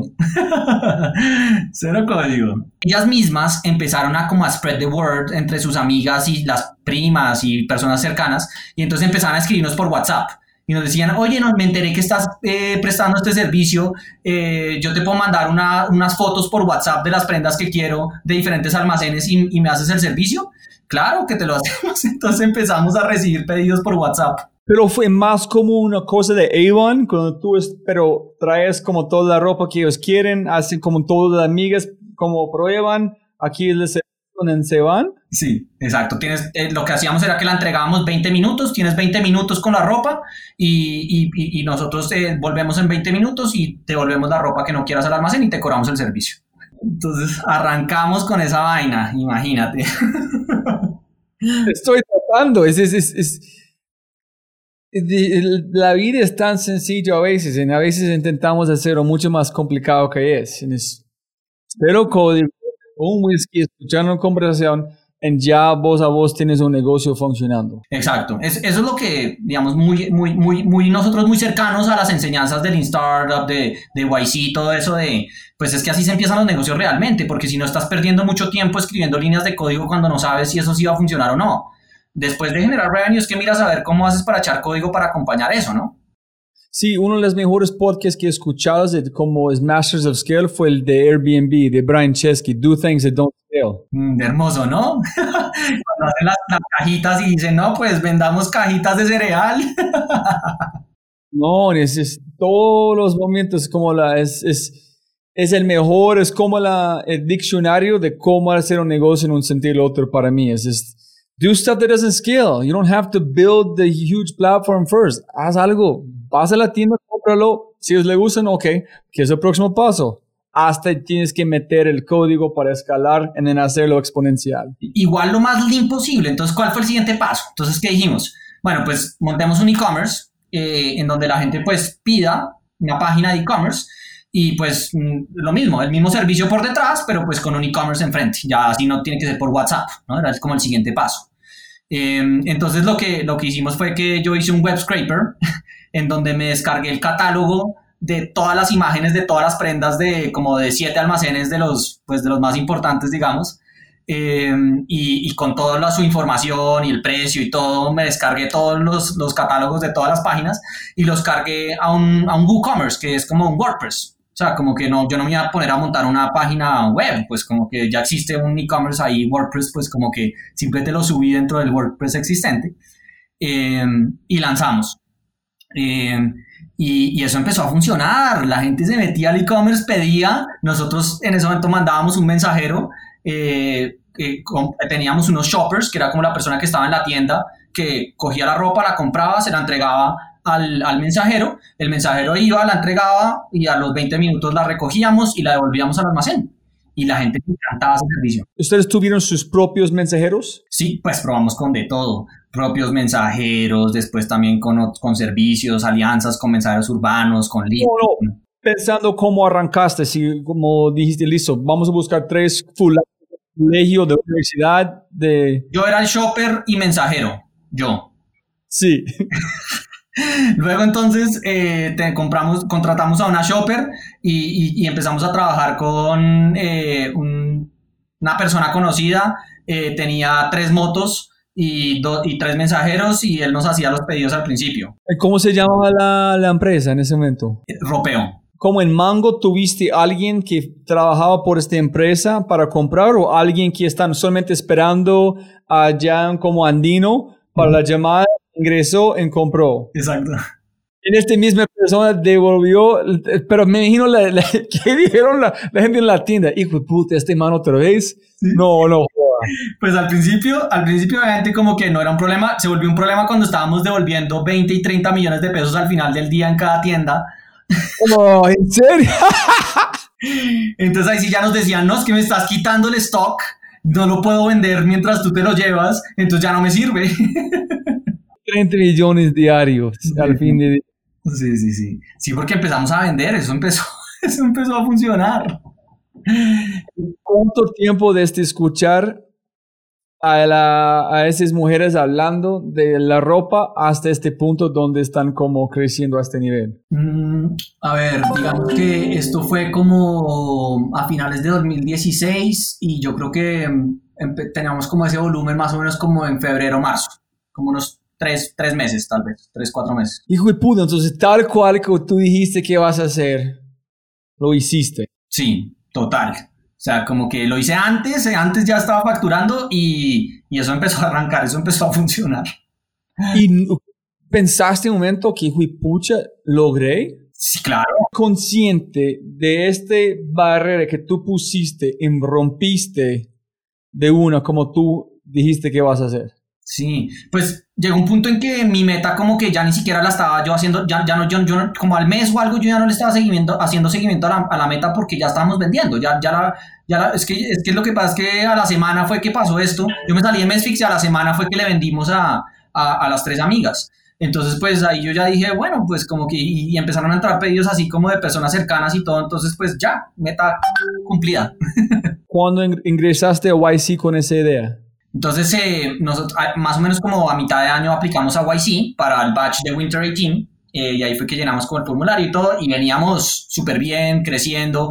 Los Unit Economics sí estaban desastrosos, o sea, como que estábamos perdiendo plata por pedido, estaba como ahí, estábamos como luchando con el tema porque Ok, es como llegar tanto ropa a tantas personas en tanto tiempo, devolverlo, tenerla como, porque es una inversión grande, y si no vuelves la plata, tiene mucho como deuda afuera, ¿no? Exacto, y lo que pasa es que ya nos tocaba meter CAC, porque ya estábamos invirtiendo ya el word of mouth, que, que al principio funcionó bien, pues como que it was drying off un poco, digamos, pues estaba funcionando, pero ya no con la intensidad para mantener el, el rate growth que necesitábamos. Entonces estábamos metiendo también inversión en ads y en cosas, entonces ya teníamos CAC también, y el CAC nos jodió los unit economics básicamente porque no teníamos Customer Acquisition Cost, el costo de adquisición de los clientes. Entonces ya, ya estamos pagando por adquirir clientes y eso pues nos daña los unit economics porque pues al principio no teníamos que pagar porque pues nosotros lo conseguíamos con guerrilla marketing.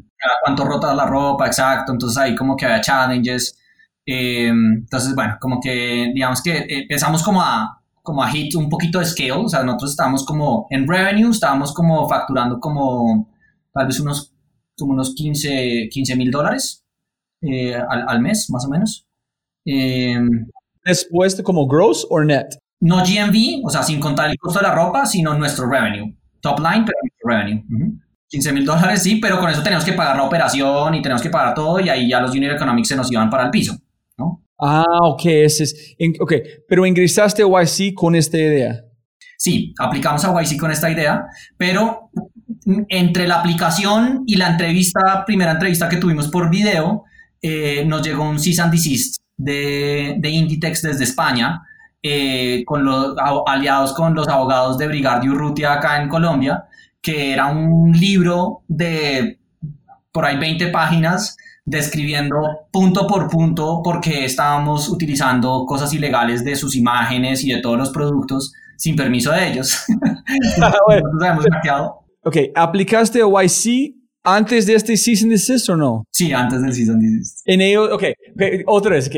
So, le primero como entrevista. Antes de la entrevista, o sea, mandamos como el form, como el formulario de aplicación. En enseguida, este carta de España. Sí, exactamente.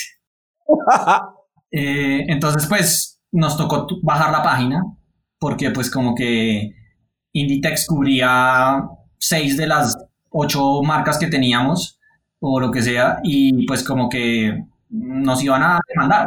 Teníamos mango, o sea, eh, Inditex era Zara, Stradivarius, Massimo Dutti, eh, Bershka. Eh, el grande, grande España dicen, oye, malparidos, tienes que parar. Sí, exacto.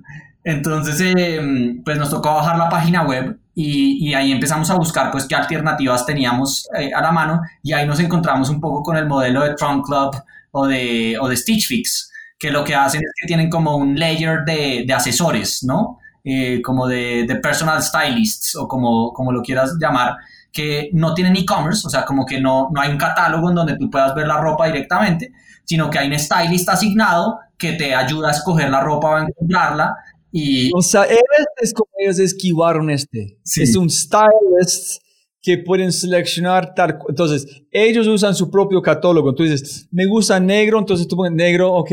¿Qué más te gusta? no, manga. En ellos tienen su propio catálogo para nadie pueden verlo, entonces no están rompiendo reglas. Exactamente. Ay, qué chingo. Ok, entiendo, súper. Ajá. Eh, entonces, pues eso, eso pues pintaba muy bien. Eh, pero, pero nos tocaba combinarlo también con un sistema de, de, retención más alto porque pues, los unit economics se vieron afectados porque ahora teníamos el costo de los stylists. Pensando en unit, unit economics, ¿cómo puedes, me estoy imaginando que es como superar el valor de costo de como para su servicio, pero lo otro es si hay menos retornos de ropa es más sencillo también. Entonces es limitar las cosas y tratar cómo hacer un perfect match para ellos quieren comprar todo, para entender cuál es el budget, pero ellos no están probando la mitad de la tienda comprando una, un artículo. ¿Cómo fue este? Uf, me llevas un flashback de esas conversaciones en ese momento, porque obviamente sí eran por ahí y boté ideas a ver por dónde podía hacer, pero todo eso lo discutimos 30 mil veces de maneras diferentes. Sí, todo eso al final, o sea, como que es un agregado de, que aporta desde muchos lugares, todo eso lo hicimos. Eh, y, lo otro que hicimos, que realmente fue el, el, breakthrough ya en YC, ah, pero ahí, ahí me estoy adelantando, porque ese, ese ya fue dentro de YC, fue, fue movernos a, a subscription, o sea, como que se volvió un modelo totalmente de suscripción, en donde tú pagabas una mensualidad y, al, y al, mes te llegaba una caja ya pre, planeada digamos, porque el problema principal era cuando era on demand. Ya cuando podías como organizar muy bien a las stylists y organizar su tiempo muy bien, era una estrategia que realmente cambió el juego. ¿Tuviste este listo antes de la primera entrevista con YC, con la suscripción? No, con la suscripción todavía no. O sea, como que estábamos hablando de los stylists y no sé qué, pero pues no teníamos eh, revenue en ese momento porque pues habíamos tumbado la página, habíamos mandado un mensaje a nuestros clientes que eran más o menos como unas mil personas eh, y, como que más o menos 100 de ellas dijeron como, bueno, eh, nos gustaría como probar el servicio nuevo y lo estaban probando, pero entonces eran pues 100 clientes, o sea, habíamos como scaled back, digamos, como a, como a 100 clientes. Em, cuando llegamos a la entrevista con YC, eh, además yo estaba en Barranquilla porque mi esposa es de Barranquilla, y, estábamos allá y porque nos íbamos a casar, nos, eh, casábamos, ese, ese, diciembre fue que nos casamos, en el diciembre de 2017.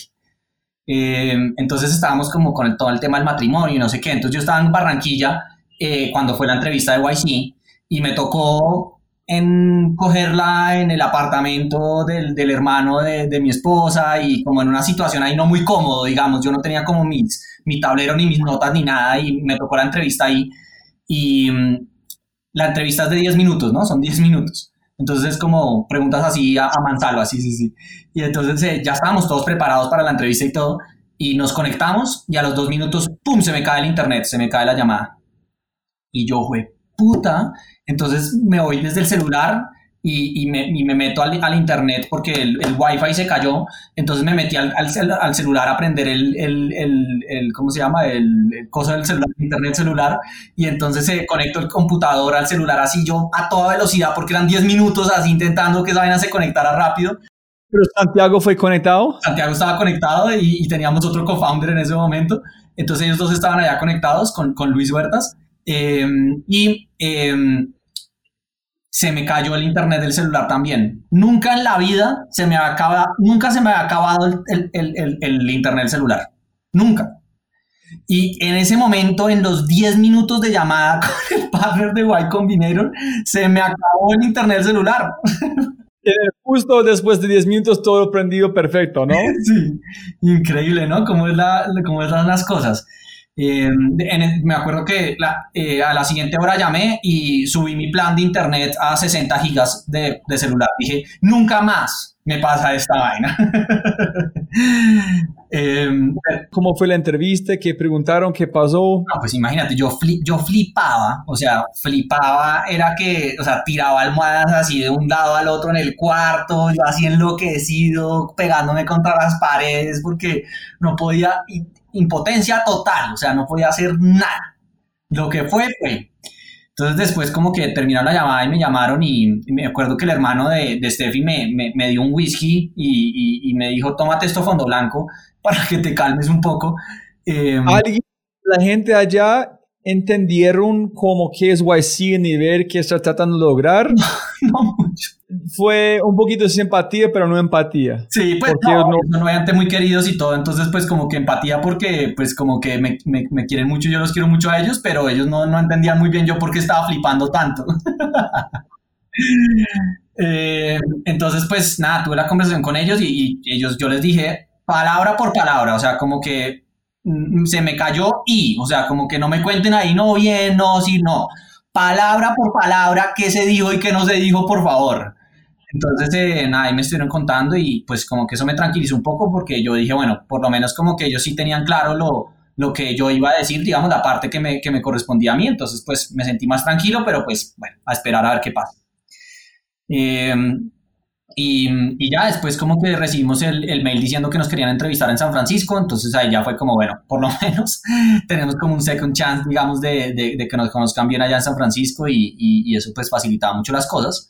Entonces nos fuimos para San Francisco, yo estaba en pleno matrimonio y todo, entonces ahí la empresa también estaba como en un, moviéndose, digamos, un poco más lento.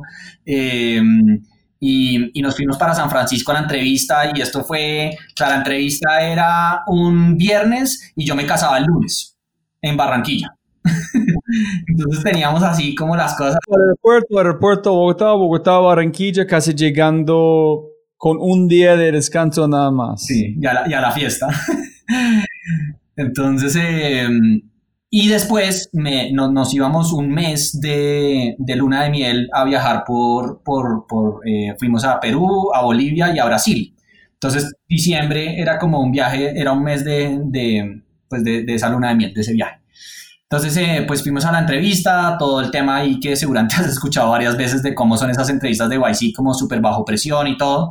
Eh, pero pues estábamos sharp, estábamos como entrenaditos en la cosa pero acuérdate que nuestro negocio estaba tambaleando, entonces la explicación era, pues lo que les habíamos dicho no tanto, ahora es más como así, estamos probando esto, como que estábamos ahí como en esa iteración. ¿no?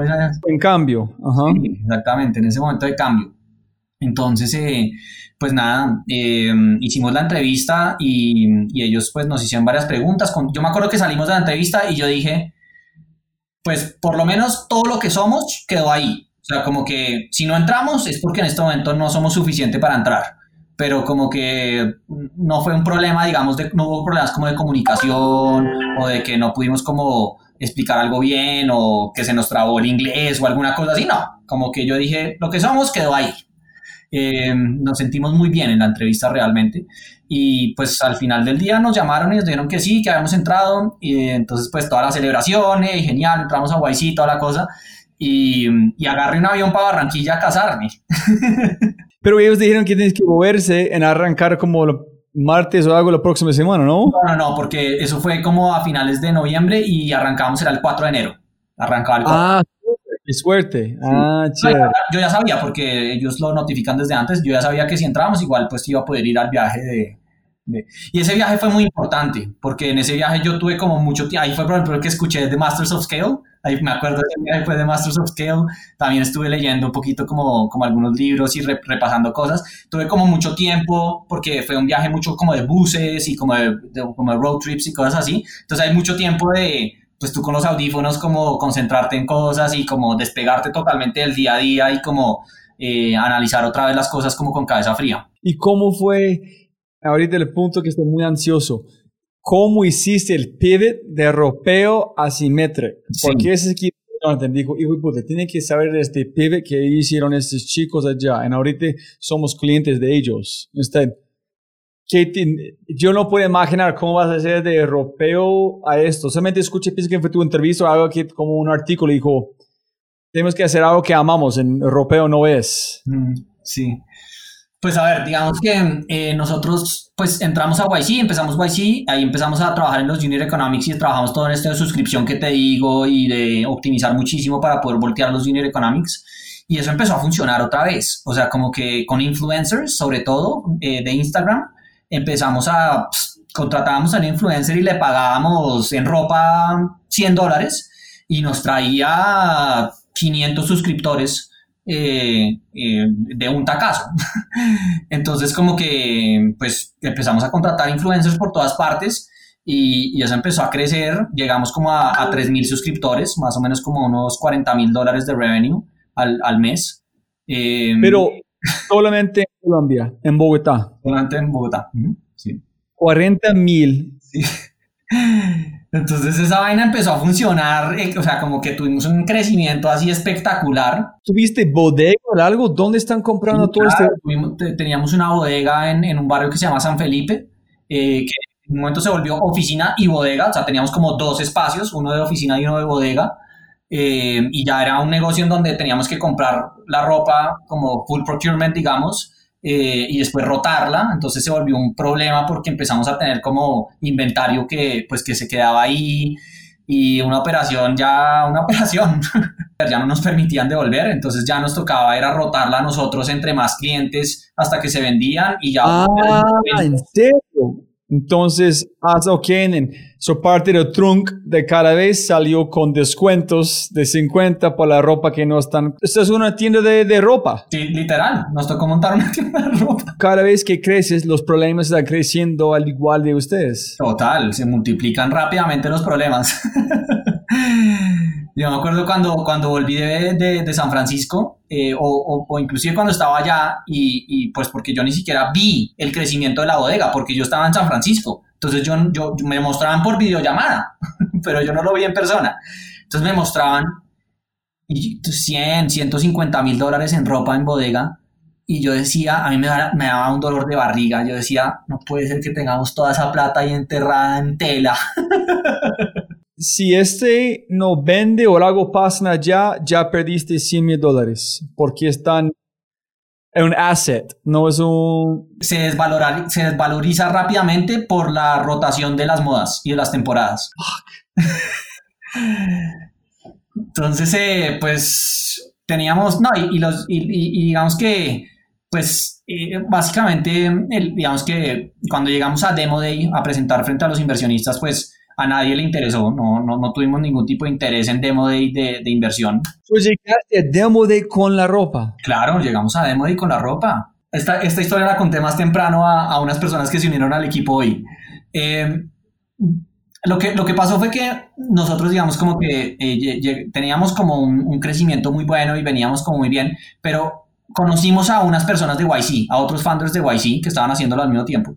Eran dos hermanos eh, que tenían una, una aplicación que se llamaba Precious, eh, que básicamente era un, un AI, un Machine Learning, para buscar fotos en la galería de imágenes eh, y poder como encontrar fotos en donde tus hijos o tu bebé o, tus seres más queridos, principalmente para bebés y para niños chiquitos, encontrar como las fotos que, pues donde se veía más, mejor la carita o donde como que tenía como mejor, mejor tomada la foto, digámoslo así, ¿sí?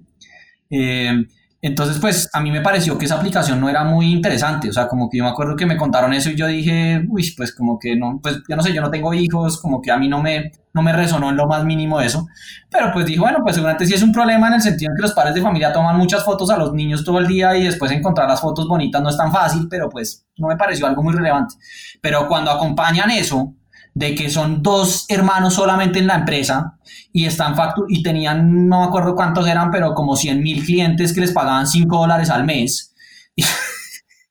y uno multiplica rápidamente y se da cuenta que se están haciendo medio millón de dólares al mes dos personas. Yo dije, estos putas montaron un negocio espectacular. Sin overhead. Sin overhead, sin nada. Entonces yo ahí dije, no, o sea, como que nuestro modelo de negocio sí es sustancialmente peor que el de esta gente.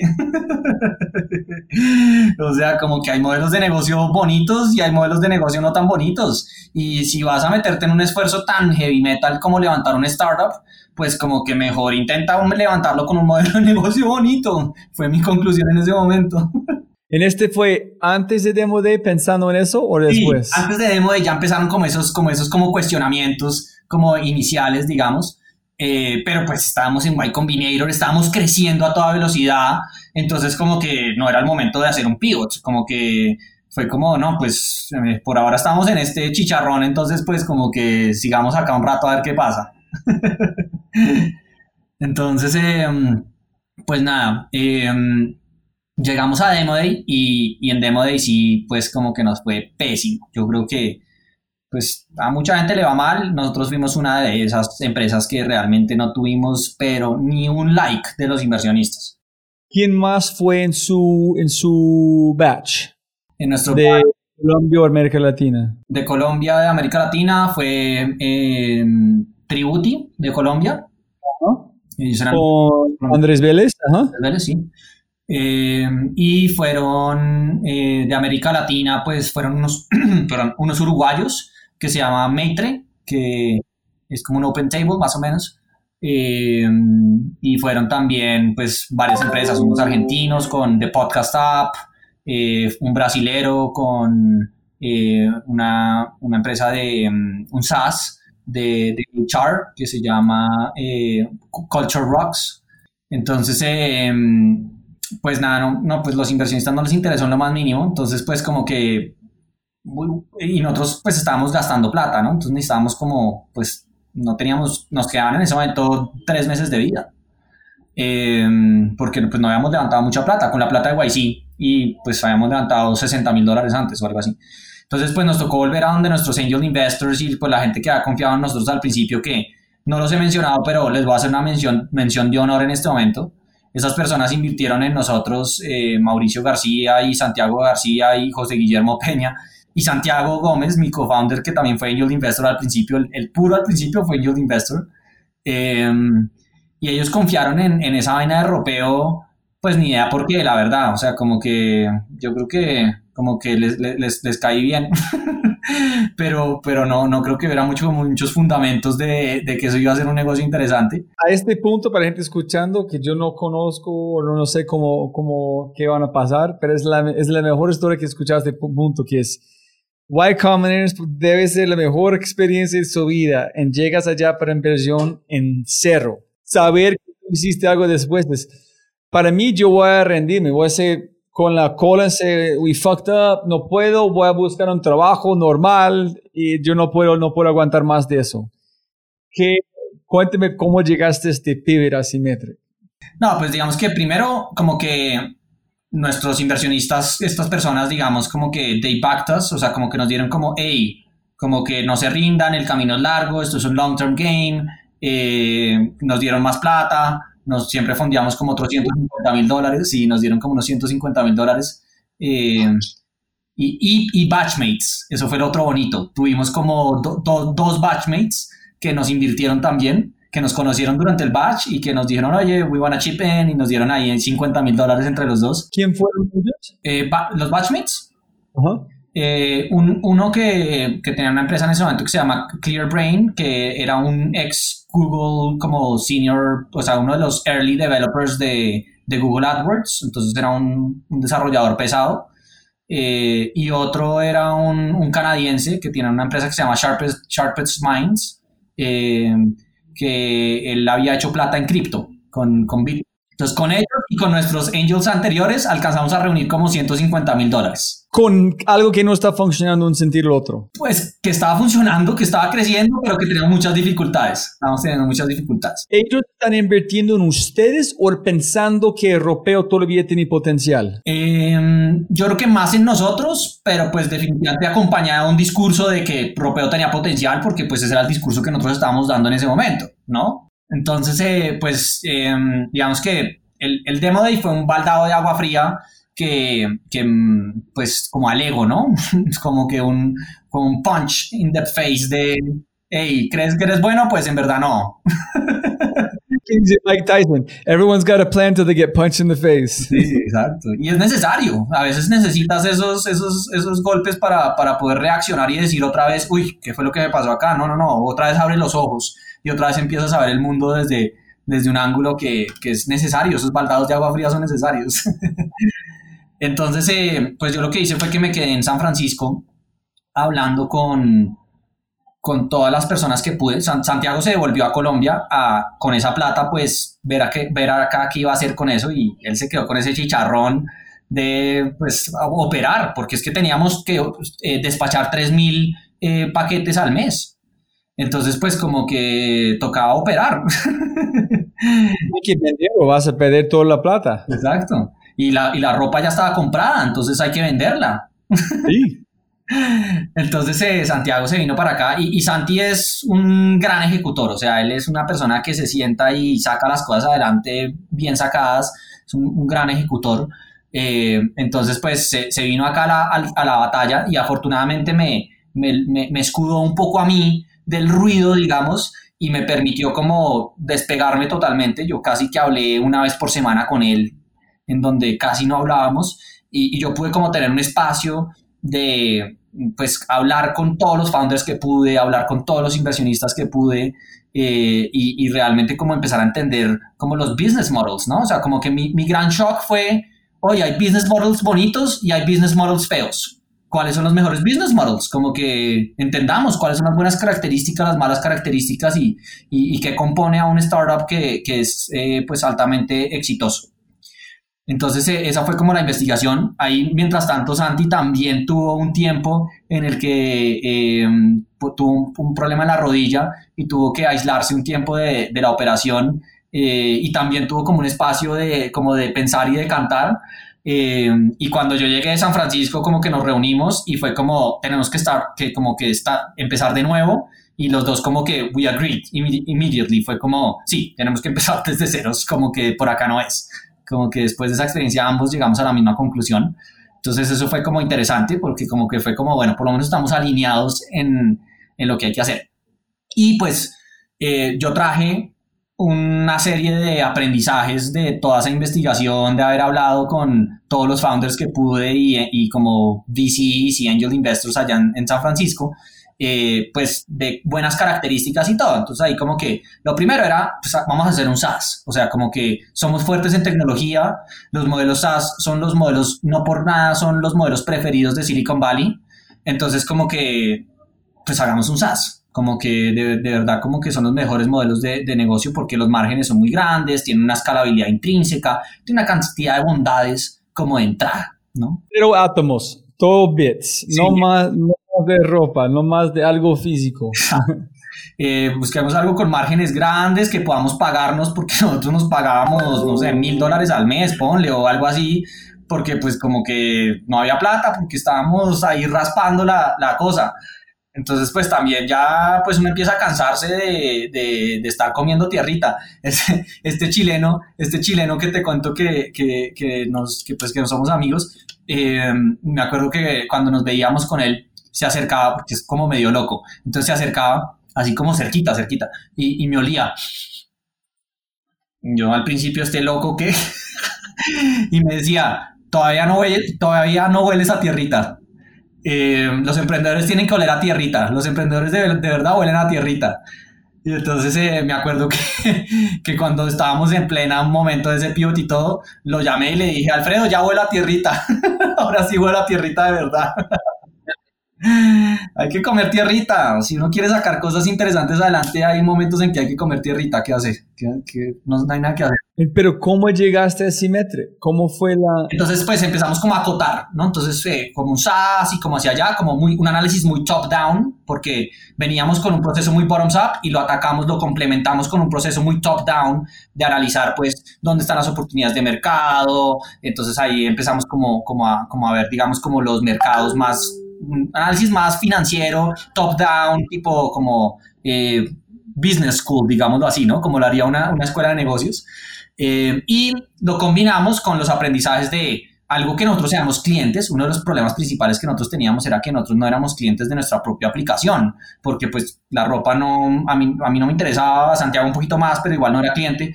Entonces como que pues no, no, iterar era muy lento, o sea, cada vez que tenías una idea de, oye, ¿qué tal si hacemos esto? Pues había que validarla, había que validarla con el mercado. Entonces estábamos buscando una cosa en donde nosotros pudiéramos entender al cliente mucho mejor ojalá nosotros ser clientes de nosotros mismos. Entonces, observémonos a nosotros mismos cuáles eran los problemas en el e-commerce. Y.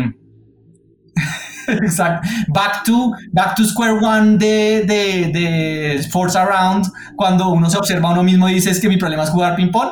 Yo me sentía así en ese momento, ¿no? Back to square one. Guardar facturas con compras, con todo, dónde está el fraude, quién está robando, cuando estamos perdiendo hasta la ropa, porque si no tenemos todo este negocio no es rentable en sale en los monedas de una camiseta faltando que no fue comprado correcto en Exacto, entonces, ¿cuáles eran los dolores? Ahí lo acabas de decir. Yo, los Unit Economics para mí eran el, el, el demonio, me perseguían.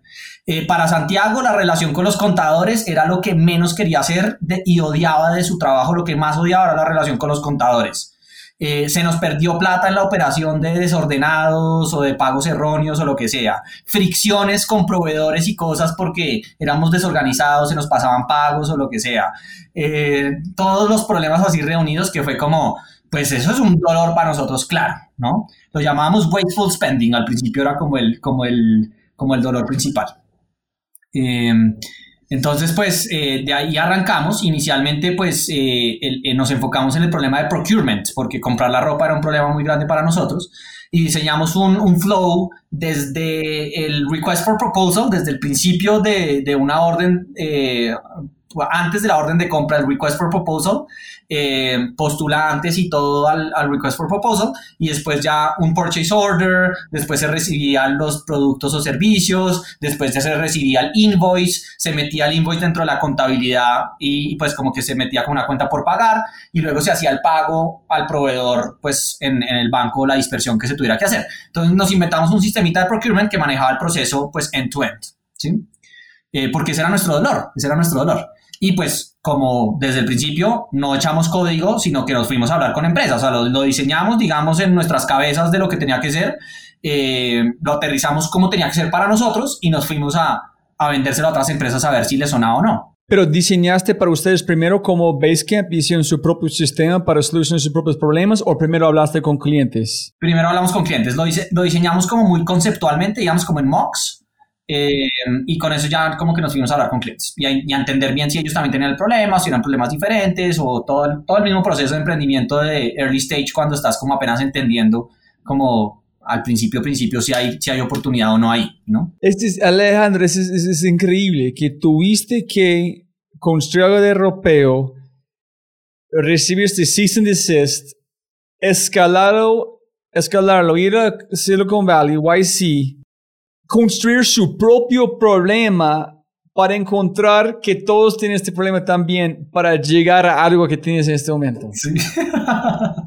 What a long fucking way to go to get to... Sí. It's crazy. Y en este momento estamos eh, pasando de estamos como post product market fit en donde toca hacer una nueva y estamos ya ya ya digamos como en, en etapas avanzadas eh, me estoy adelantando el tiempo digamos pero ya ya product market fit está muy claro que tenemos y ahora es un problema de scale up, ¿no? Ahora sí, ¿cómo vamos a, a, a hacer un fastest growing company del mundo? y that's a whole new thing. Entonces como que nuevamente empieza, entran cambios por todas partes que mueven todas las piezas y que toca otra vez cuestionarse todo desde ceros para poder redireccionar la cosa en, el, en, el, en la dirección correcta. Pero llévame como cuatro minutos muy rápido. ¿Fuiste a hablar con clientes? Gente encima de la voz. ¿Tienes este problema? Sí, bla, bla, bla. ¿Cómo, cómo fue este proceso? Primero llega la Symmetric. Sí, entonces digamos que rápidamente lo que nos dimos cuenta es que teníamos dos problemas diferentes. Un problema era el problema de procurement y otro problema era el problema de dispersiones y de pagos. Como que estamos atacando dos problemas realmente. Entonces ahí empezamos a decir, bueno, ¿en cuál nos enfocamos? Como que entendámoslos mejor. Inicialmente escogimos el de procurement porque era más cercano a nuestro dolor. Eh, que, que, teníamos, digamos, de, de, la ropa, porque es que el, con la compra de la ropa también era un dolor muy grande para nosotros. Eh, entonces, y pues porque las empresas con las que nos acercamos en ese momento, pues como que también tenían ese dolor y bueno, escogimos ese por escoger uno. Hay momentos en que tú tienes que simplemente como decide, ¿no? Decide fast, como que y prueba por allá a ver qué hay. Entonces, eh, pero siempre con la mente en el otro porque estábamos como comparándolos al final, ¿no? Eh, y empezamos, o sea, los, digamos que los, los managers o los sponsors les encantaba, les encantaba y nos dijeron, oiga, sí, compremos eso. Entonces montamos un MVP, como que nos pusimos a echar código y montamos un MVP rápido del, software eh, y, lo, y, lo, sacamos al, al mercado. Eh, y en ese MVP, eh, las, el problema principal se volvió la, la adopción. O sea, eh, había muchas personas involucradas en el proceso de áreas diferentes, con perfiles diferentes, que tenían que todos hacer su trabajo bien para que el proceso, el flujo funcionara de principio a fin. Con que uno de los eslabones no adoptara el software de manera correcta, pues se dañaba la cosa. Y entonces nos tocaba remar mucho para que todo el mundo lo adoptara y como mucho training y acompañamiento que se nos volvió un early problem que ya estábamos prevenidos a, uy, estamos buscando modelos de negocio bonitos, eso es una característica que no queremos en nuestro modelo de negocio, eso ya inmediatamente no nos gustó. ¿Sabes qué queremos? Que si tenemos que enseñar a nuestros clientes cómo usar nuestro producto, que van a design thinking en user experience, ese no es el mercado que queremos. Exacto, exacto. Y, y, sobre todo perfiles diferentes, con backgrounds diferentes, con necesidades diferentes, que eran todos los usuarios que tenían que ir a interactuar con la herramienta en los diferentes puntos. O sea, desde el de la bodega que recibía los productos y revisaba y tenía que poner si sí los había recibido bien o no, hasta el, de, el, el, el, equipo que estaba haciendo la compra porque estaba haciendo pues como la necesidad de la compra que tenían que hacer, hasta el área de compras que tenía que operar la compra en sí. O sea, como que había muchos stakeholders diferentes en el camino, el, el tesorero, el de pago ¿no? Había como una variabilidad muy grande en perfiles diferentes que pues se nos volvía un problema muy rápido. Y lo otro es que la, gente empezó a decirnos, oye, ¿y esto cómo concilia con el sistema contable y con el sistema y, con los bancos? ¿Cómo sé si esto sí quedó eh, alineado o si es consistente? Si eh, se llamaba eh, We Expenses si, si We Expenses sí es, si, si es, si concilia bien con, con la contabilidad y con el banco. Fue pregunta, empezamos a recibir esa pregunta. Entonces empezamos a ver como el tema de la conciliación. Entonces empezamos a decir, oye, pues, pues podemos, lo que podemos hacer es que tú cargas el archivo de la contabilidad, cargas el archivo del banco y pues ahí se te hace el cruce y te dice si hay diferencias o no hay diferencias. Entonces ahí empezamos a hablar de conciliación. Y, y cuando, cuando nos íbamos a presentar esto, porque obviamente tú sales de una conversación con un cliente, esto era maleteando, ¿no? De, de empresa en empresa, todo el día maleteando una tras otra. Eh, y entonces salíamos de una conversación con un cliente, llegábamos a donde el otro y ya cambiábamos el discurso basado en el feedback de lo que habíamos recibido en el anterior, porque lo vas puliendo en tiempo real, ¿no? Entonces empezábamos a hablar de ese tema de conciliación y cuando hablábamos de eso, la gente empezaba a abrir los ojos. Ah, ¿también concilia? Sí, también concilia. Y la gente se emocionaba más con eso. Esa es nuestra principal cosa. Exacto. Entonces empezó a volver que sí, la conciliación es importante. Entonces empezamos a decir, oye, ¿qué pasa si nos enfocamos solamente en la conciliación? ¿Qué pasa si quitamos todo el resto de features y solamente nos enfocamos en resolver el problema de la conciliación? Entonces empezamos como a investigar pues cómo es el problema de la conciliación y cómo, cómo se ha abordado hasta el momento. Y nos encontramos con que los ERPs tienen su módulo de conciliación, pero nos encontramos con unos softwares en YouTube de videos de cómo usarlos de 1998, o sea, como viejísimos, con un UI horrible, eh, súper rígidos, que no podían como acoplarse realmente a las necesidades que nosotros estábamos viendo. Y fue como, Ok, y entonces cuando empezamos a preguntarle a las empresas cómo lo estaban resolviendo y todo, como que no, pues con Excel, realmente Excel es la, la herramienta que todo es como Excel. ¿Qué es esta conciliación que estás hablando? ¿Qué exact cómo funciona? Entonces, la, la, la conciliación es, o sea, en este momento Symmetric es un conciliador. Nosotros lo que hacemos es conciliación. ¿Qué es la conciliación? Sí, exactamente. Sí. Entonces, la conciliación es una verificación. Tú lo que estás haciendo es verificando que una fuente de información, por ejemplo, tu contabilidad o tu base de datos de operación, sí tiene información relevante o eh, reliable, es como la palabra en inglés, ¿no? Como confiable, digamos. Eh, entonces, ¿cómo haces eso? Básicamente comparas tu fuente de información, tu contabilidad, contra otra fuente de información y haces un chequeo de consistencia. Miras a ver si son consistentes entre ellas. ¿Cuáles son esas dos cosas que estás hablando? Dame un ejemplo exactamente que estás tratando de comparar. La conciliación más clásica es contabilidad contra los bancos. Tú miras a ver que lo que tu contabilidad dice que se movió, los ingresos y los egresos, esa plática sí está en el banco. Okay, so, si a veces la gente no ven que están faltando 25 mil pesos aquí por esa transacción, en si vas a duplicarlo, tiene que ver dónde está en el hueco, pero nadie está parando bolas antes de mucho, muy tarde. ¿Quién, ¿Quién, es el problema normalmente? ¿Es el banco que no están, o es como la contabilidad? El problema es que simplemente por un problema, o sea, hay, hay dos problemas. El primero es un tema como de compliance, es que tú como empresa no te puedes dar el lujo de no, de no verificar. O sea, como que no puedes reportar, sobre todo si eres una empresa pues con un gobierno corporativo fuerte o para taxes para el gobierno eh, o si cotizas en, en, en, bolsa o algo por el estilo, eres una empresa pública, eh, pues no te puedes dar el lujo de reportar una cosa que no has verificado. Entonces las empresas verifican y reverifican y recontraverifican todo para estar 100% seguros de que eso sí está bien.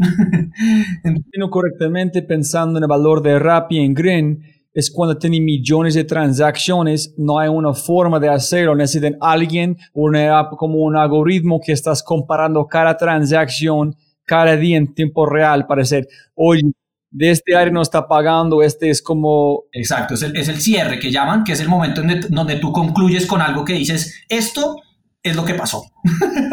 es lo que realmente ya concluimos, digamos, de un periodo de tiempo. Puede ser un cierre diario, un cierre semanal, mensual, anual. Entonces, el número uno es que la contabilidad con el banco no es tan coherente. Exacto. Eh, eh, eh, digamos que la conciliación es el chequeo de consistencia. Lo que pasa es que se utiliza para dos cosas. Uno, para compliance, para verificar que tus números están bien. Y cuando no están bien, cuando hay diferencias, lo que quieres es indagar a ver si es que eso fue un fraude o fue un error o algo que te generó un costo extra que no querías tener. Entonces, entonces se vuelve un problema de control. O sea, no solamente lo que quieres es estar seguro de que el número está bien, sino que además estás de paso controlando que no haya fraudes o errores que, que, que puedan, eso se llama riesgo operativo, que puedas tener un riesgo operativo eh, pues significativo, ¿no? Wow. Entonces, en ese tiempo de, de golpeando puertas, convertiste la empresa en ese momento a esta conciliación? No, todavía. Ya estamos como hablando del tema, ya estamos como hablando del tema y llegamos a, a donde Simón Borrero en Rappi, eh, pues para le pedimos una sesión de feedback de emprendedor a emprendedor porque como estábamos haciendo ese pivot, pues queríamos como contarle lo que estábamos pensando para su feedback. Eh, y, le presentamos la cosa y, y le hablamos del tema de conciliación y todo. Y le hablamos de lo de procurement y le hablamos de, todo. Eh, y él nos dijo, oye, yo, yo, tengo un problemón acá, pues como que hay un reto acá enorme eh, y pues como que una ineficiencia seguramente muy grande, yo ni siquiera sé bien, digamos, como que en detalle cómo es todo lo que está pasando, pero retos tenemos por todas partes asociado a lo que ustedes están diciendo, seguro. Entonces, si ustedes vienen acá y nos ayudan a resolver de esos problemas, a depurar un poco esas bases de datos y a entender bien qué está bien y qué no está bien, pues como que ahí hay una oportunidad, un retorno a la inversión grande para nosotros y por lo tanto un ACV importante para ustedes, un contrato relevante para ustedes. ¿Ustedes tuvieron clientes en este momento o no? ¿O todavía están golpeando en puertas? teníamos como unos tres, no, un poquito más, como unos ocho clientes que nos estaban pagando como unos 100 dólares al mes por el software de procurement, por el software de compras. Ah, Pero a Simón lo volteó todo y dijo, no, a mí me interesa hacer el de control, yo necesito es control eh, y, y, visibilidad. Eh. Boom. Entonces ahí, ahí como que, pues Simón lo que nos dijo es, miren, mi propuesta es que para que esto funcione, ustedes tienen que enfocarse totalmente en Rappi porque pues el problema es suficientemente complejo para que tome toda su atención. Eh, y pues como que yo los pongo en profitability, o sea, como que yo les, cuántos están gastando y todo, y negociamos un contrato inicial eh, por cuatro meses, eh, en donde pues nosotros en cuatro meses teníamos que entrar, entender el problema bien, traer una solución a producción y pues generar un valor claro eh, para después pues ver si había continuidad en el contrato. No, o sea, era un experimento de cuatro meses que él nos abrió la puerta a, a ver qué podíamos hacer ahí. Entonces, ese es más como el, el, reto que tú pusiste, dos meses, tengo que tener algo, como arrancar. Este fue justo antes de SoftBank, ¿no? Eh, sí, hasta antes de SoftBank. Antes de billón de dólares, usted tú me quiere como resolver el problema, Es el problema. Para los due diligence de SoftBank ya se utilizaron muchas, mucha información proveniente de Symmetric, salió para los due diligence de SoftBank. En ese entonces, fue como en cuánto tiempo para hacerlo, por decir, wow, eso es. Entonces, primero, como un mes para entender el problema. Y digamos que el, problema principal que nosotros vimos era como las herramientas que el equipo financiero estaba utilizando para atacar sus problemas de control y de conciliación. Básicamente estaban utilizando principalmente Excel y cadenas de Exceles. Eh, porque pues como que tecnología estaba totalmente enfocado en la tecnología que le genera valor al cliente. Nadie se importa suficiente para construir un software para solucionarlo. Más sencillo usar Excel porque nadie se importa de este mundo para dedicar tiempo, para hacerlo, ¿no? Exacto. Y hemos visto cómo eso, eso es verdad en, en, en, todas las empresas realmente. O sea, como que es, es, es una cosa que, que, es muy transversal a, a todas las empresas. Pero, pero bueno, entonces nos encontramos con mucho Excel, una carga de Excel muy grande, una carga operativa gigantesca, ¿no? Eh, y, pues una cantidad de machetazos, era como la palabra coloquial que utilizábamos en ese momento, ¿no?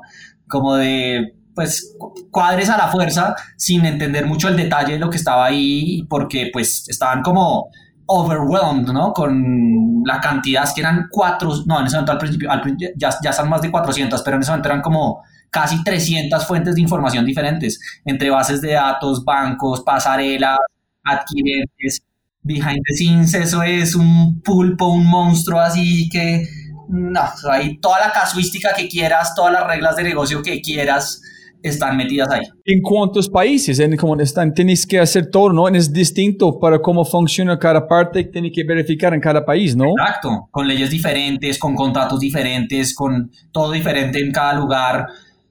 No. Eso es como mismo de fuego en un sentido u otro, ¿no? ¿Cuánto tiempo? ¿Tuviste cuatro meses para hacerlo o ni hiciste en cuánto? Entonces te, teníamos cuatro meses, eh, realmente nos demoramos cinco. teníamos que entregar eh, a finales de diciembre. Eh, mi Navidad y mi Año Nuevo ese diciembre fue totalmente escribiendo código y queries y cosas para, para Rappi y la de todo el equipo, o sea, realmente todos estuvimos eh, súper metidos porque teníamos que sacarlo adelante, o sea, como que ya nos habían puesto ese reto enfrente, no, no podíamos no permitir que no sucediera. Eh, y a finales de enero realmente fue que terminamos como haciendo el launch. Eh, ellos dejaron de pagarnos, nos dijeron, pues no les vamos a pagar más, pero pues si quieren seguir trabajando, eh, pues háganle. Y, y pues como que si lo sacan más adelante, pues les pagamos, digamos, como lo que les debemos, pero solamente si logran sacarlo realmente. Wow. Eh, entonces, pues estuvimos todo enero dándole también para intentar sacar esa vaina. Eh, pero era un monstruo, era un monstruo. Yo tenía una cadena de producción hecha de queries, eh, 100% enfocados en Rappi. Eh, y medio sacábamos un algoritmo o algo y los de Rappi botaban su volumen transaccional y eso se reventaba eh, por todas partes, eh, como que el volumen transaccional se volvió un problema muy grande, entonces nos tocó cambiar la arquitectura totalmente a manejar tecnologías de Big Data para poder hacer las conciliaciones en el volumen que ellos necesitaban. Y pues nosotros en eso entonces no sabíamos de tecnologías de Big Data, entonces nos tocó aprender cómo usarlas en casi contrarreloj, o sea, como que yo me acuerdo conversaciones de, eh, como por ejemplo con, con, nuestro head de tecnología en este momento, que es un crack, se llama Jesús, eh, yo le dije, Jesús, yo no sé usted cómo va a hacer, pero necesitamos aprender a utilizar las tecnologías de Big Data de Amazon Web Service en tres días. no sé qué decirle, pero toca aprender esa vaina en tres días. Están escalando tan rápido que ustedes no pueden hacer el código al estilo a esta velocidad. Es cada vez que escribes algo, Rappi están cambiando el juego. Sí, y no, y no solamente eso, sino el, ya así no lo cambiaran, ya el volumen que tenían era tan grande, es que son muchas millones de transacciones que ellos están procesando al día. Eh, entonces, pues como que eh, acuérdate que una transacción puede provenir de cualquier base de datos. Entonces, una transacción puede ser un registro en un microservicio de operaciones, como puede ser un registro en la contabilidad, o puede ser un registro en un banco, o puede ser un registro en una pasarela. Entonces, como que las, las, las transacciones se pueden replicar muchas veces. Entonces, es un volumen así de datos, de gigas y gigas que entran todo el tiempo, que necesitas un sistema pues muy robusto para poder aceptar ese volumen y garantizar que no está cometiendo errores, además, ¿no? ¿Cuánto tiempo para hacer las pruebas en, en quita los bichos? Imagínate, exacto. Entonces, de QA y todo, y uno contrarreloj y los otros diciendo que, que no nos iban a pagar más, que, eso, que ese proyecto no había servido.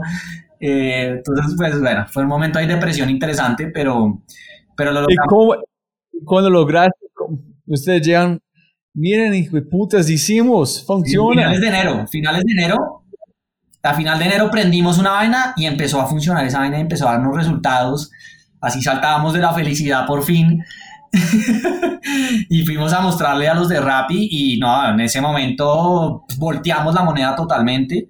Eh, todos pasamos de que nos ignoraban totalmente a que teníamos fila de gente para hacernos preguntas y para sacar datos de, de lo que nosotros estábamos obteniendo en todos nuestros análisis y, cruces y conciliaciones. Eh, teníamos fila después de gente pidiéndonos cosas, todas las áreas empezaron a decir yo también quiero, metamos esto, quiero hacer esto, empezamos a tener un pipeline así enorme por todas partes dentro de Rappi, los ahorros empezaron a ver de manera directa, empezamos a ahorrar mucha plata Rappi de una.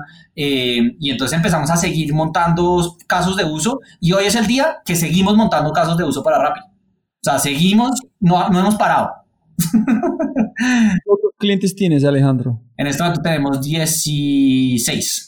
Ok, ¿y quieres más clientes o solamente su sistema funciona a este nivel por empresas tan gigantes? No, definitivamente estamos buscando más clientes, pero nosotros sí estamos enfocados en enterprise, o sea, ahí es donde el dolor es más grande, porque ahí es donde tienen más carga de Excel, donde tienen más volumen transaccional, eh, en donde tienen pues como más casuística, ¿no? Más reglas de negocio, más líneas, líneas de negocio, o más relaciones con más proveedores, que generan como todo ese esa nube de problemas y de complicaciones que rodea la contabilidad y que rodea el área financiera y que pues se necesitaban sistemas de automatización robustos que se puedan acoplar y flexibles, ¿no? Que se puedan como acoplar y adecuar a toda esa necesidad. ¿Tienes Mercado Pago también como su cliente o no? Sí, Mercado Pago en este momento es nuestro cliente más grande, Mercado Libre. No solamente Mercado Pago, es Mercado Libre completo, digamos.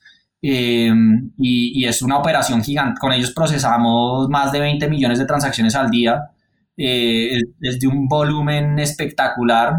Eh, Qué historia, hermano. ese es que sí, cuando que vamos a dar, no, ese es.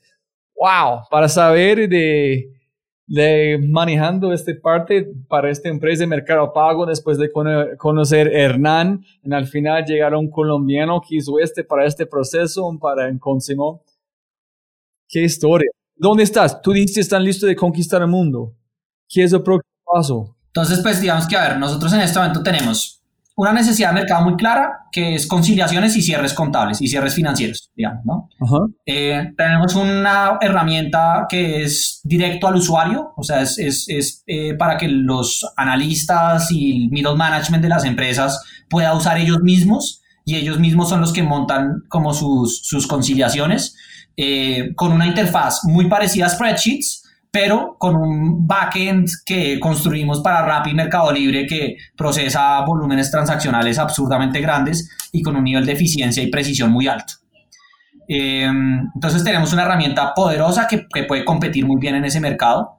Em, y pues tenemos un, nivel de, demanda espectacular, o sea, la oportunidad de mercado está, nosotros en este momento estamos enfocados en bancos, en aseguradoras eh, y pues empresas financieras, digamos, grandes, y en retailers eh, tipo Home Center o cosas por el estilo, eh, Toyota o empresas de retail pero grandes, ¿no?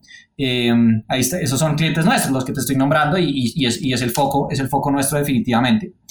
Y pues el mercado es enorme porque es cross industry, o sea, como que todas las empresas que tienen cierto volumen para arriba pues tienen retos de este estilo. Eh, todas están cargadas de Excel. O sea, es muy raro encontrarse una empresa, no las hemos encontrado, pero son muy pocas las que tienen una implementación del ERP suficientemente robusta o lo que sea para que no tengan como necesidades de, de Exceles. Eh, entonces es muy común y es global. O sea, como que estamos hablando con empresas en Estados Unidos, en Canadá, en Europa, en todas partes, porque es que en todas partes está ahí el problema. Encontraste el negocio lindo. Sí, sí, sí, pero ese negocio, encontramos el SaaS, por fin tenemos un SaaS en las manos, ahora sí somos una empresa de SaaS. Eh, y ahora estamos en, en, la búsqueda de la escalabilidad, ¿no? Y es un problema súper bonito, porque, pues volvamos a la tesis de Silicon Valley, ¿no? La tesis de Silicon Valley es, hay ciertos modelos de negocio que encuentran product market fit y que si uno les inyecta plata y ejecutan de manera adecuada, se puede volver una empresa que valga billions en cuestión de 5 a 10 años, ¿no? Y eso es lo que es, es hermoso, ¿no? Eso es lo que puede pasar, esas explosiones de crecimiento. ¿Estás buscando inversión o ya hicieron como Series A, Series B? ¿Dónde estás con inversión? Nosotros hemos levantado como 2.3, 2.4 millones, algo por ahí, eh, como seed round, eh, como en agregado, digamos y estamos en este momento empezando a levantar la serie A. Ok, ¿cuánto estás buscando? ¿Puedes negociar o no? ¿O me va a hablar? Eh, como seis y medio, más o menos. Y eso es lo otro hermoso del SaaS. Y es que es hiper eficiente. Es que tiene... ¿Estás buscando ingenieros? Ingenieros, claro. Estamos contratando sin parar el mejor talento que haya en Latinoamérica de desarrollo. Entonces, porque es que tenemos un negocio con... Entonces, y, es un, un negocio de márgenes muy buenos, con una escalabilidad muy fuerte, que pues que te permite como ser muy independiente. Nosotros no dependemos de inversionistas. Eh, el capital es para inyectar en velocidad de crecimiento en ciertas cosas, eh, pero, pero digamos que no es una necesidad, ¿sí? O sea, nosotros no estamos como burning money de verdad.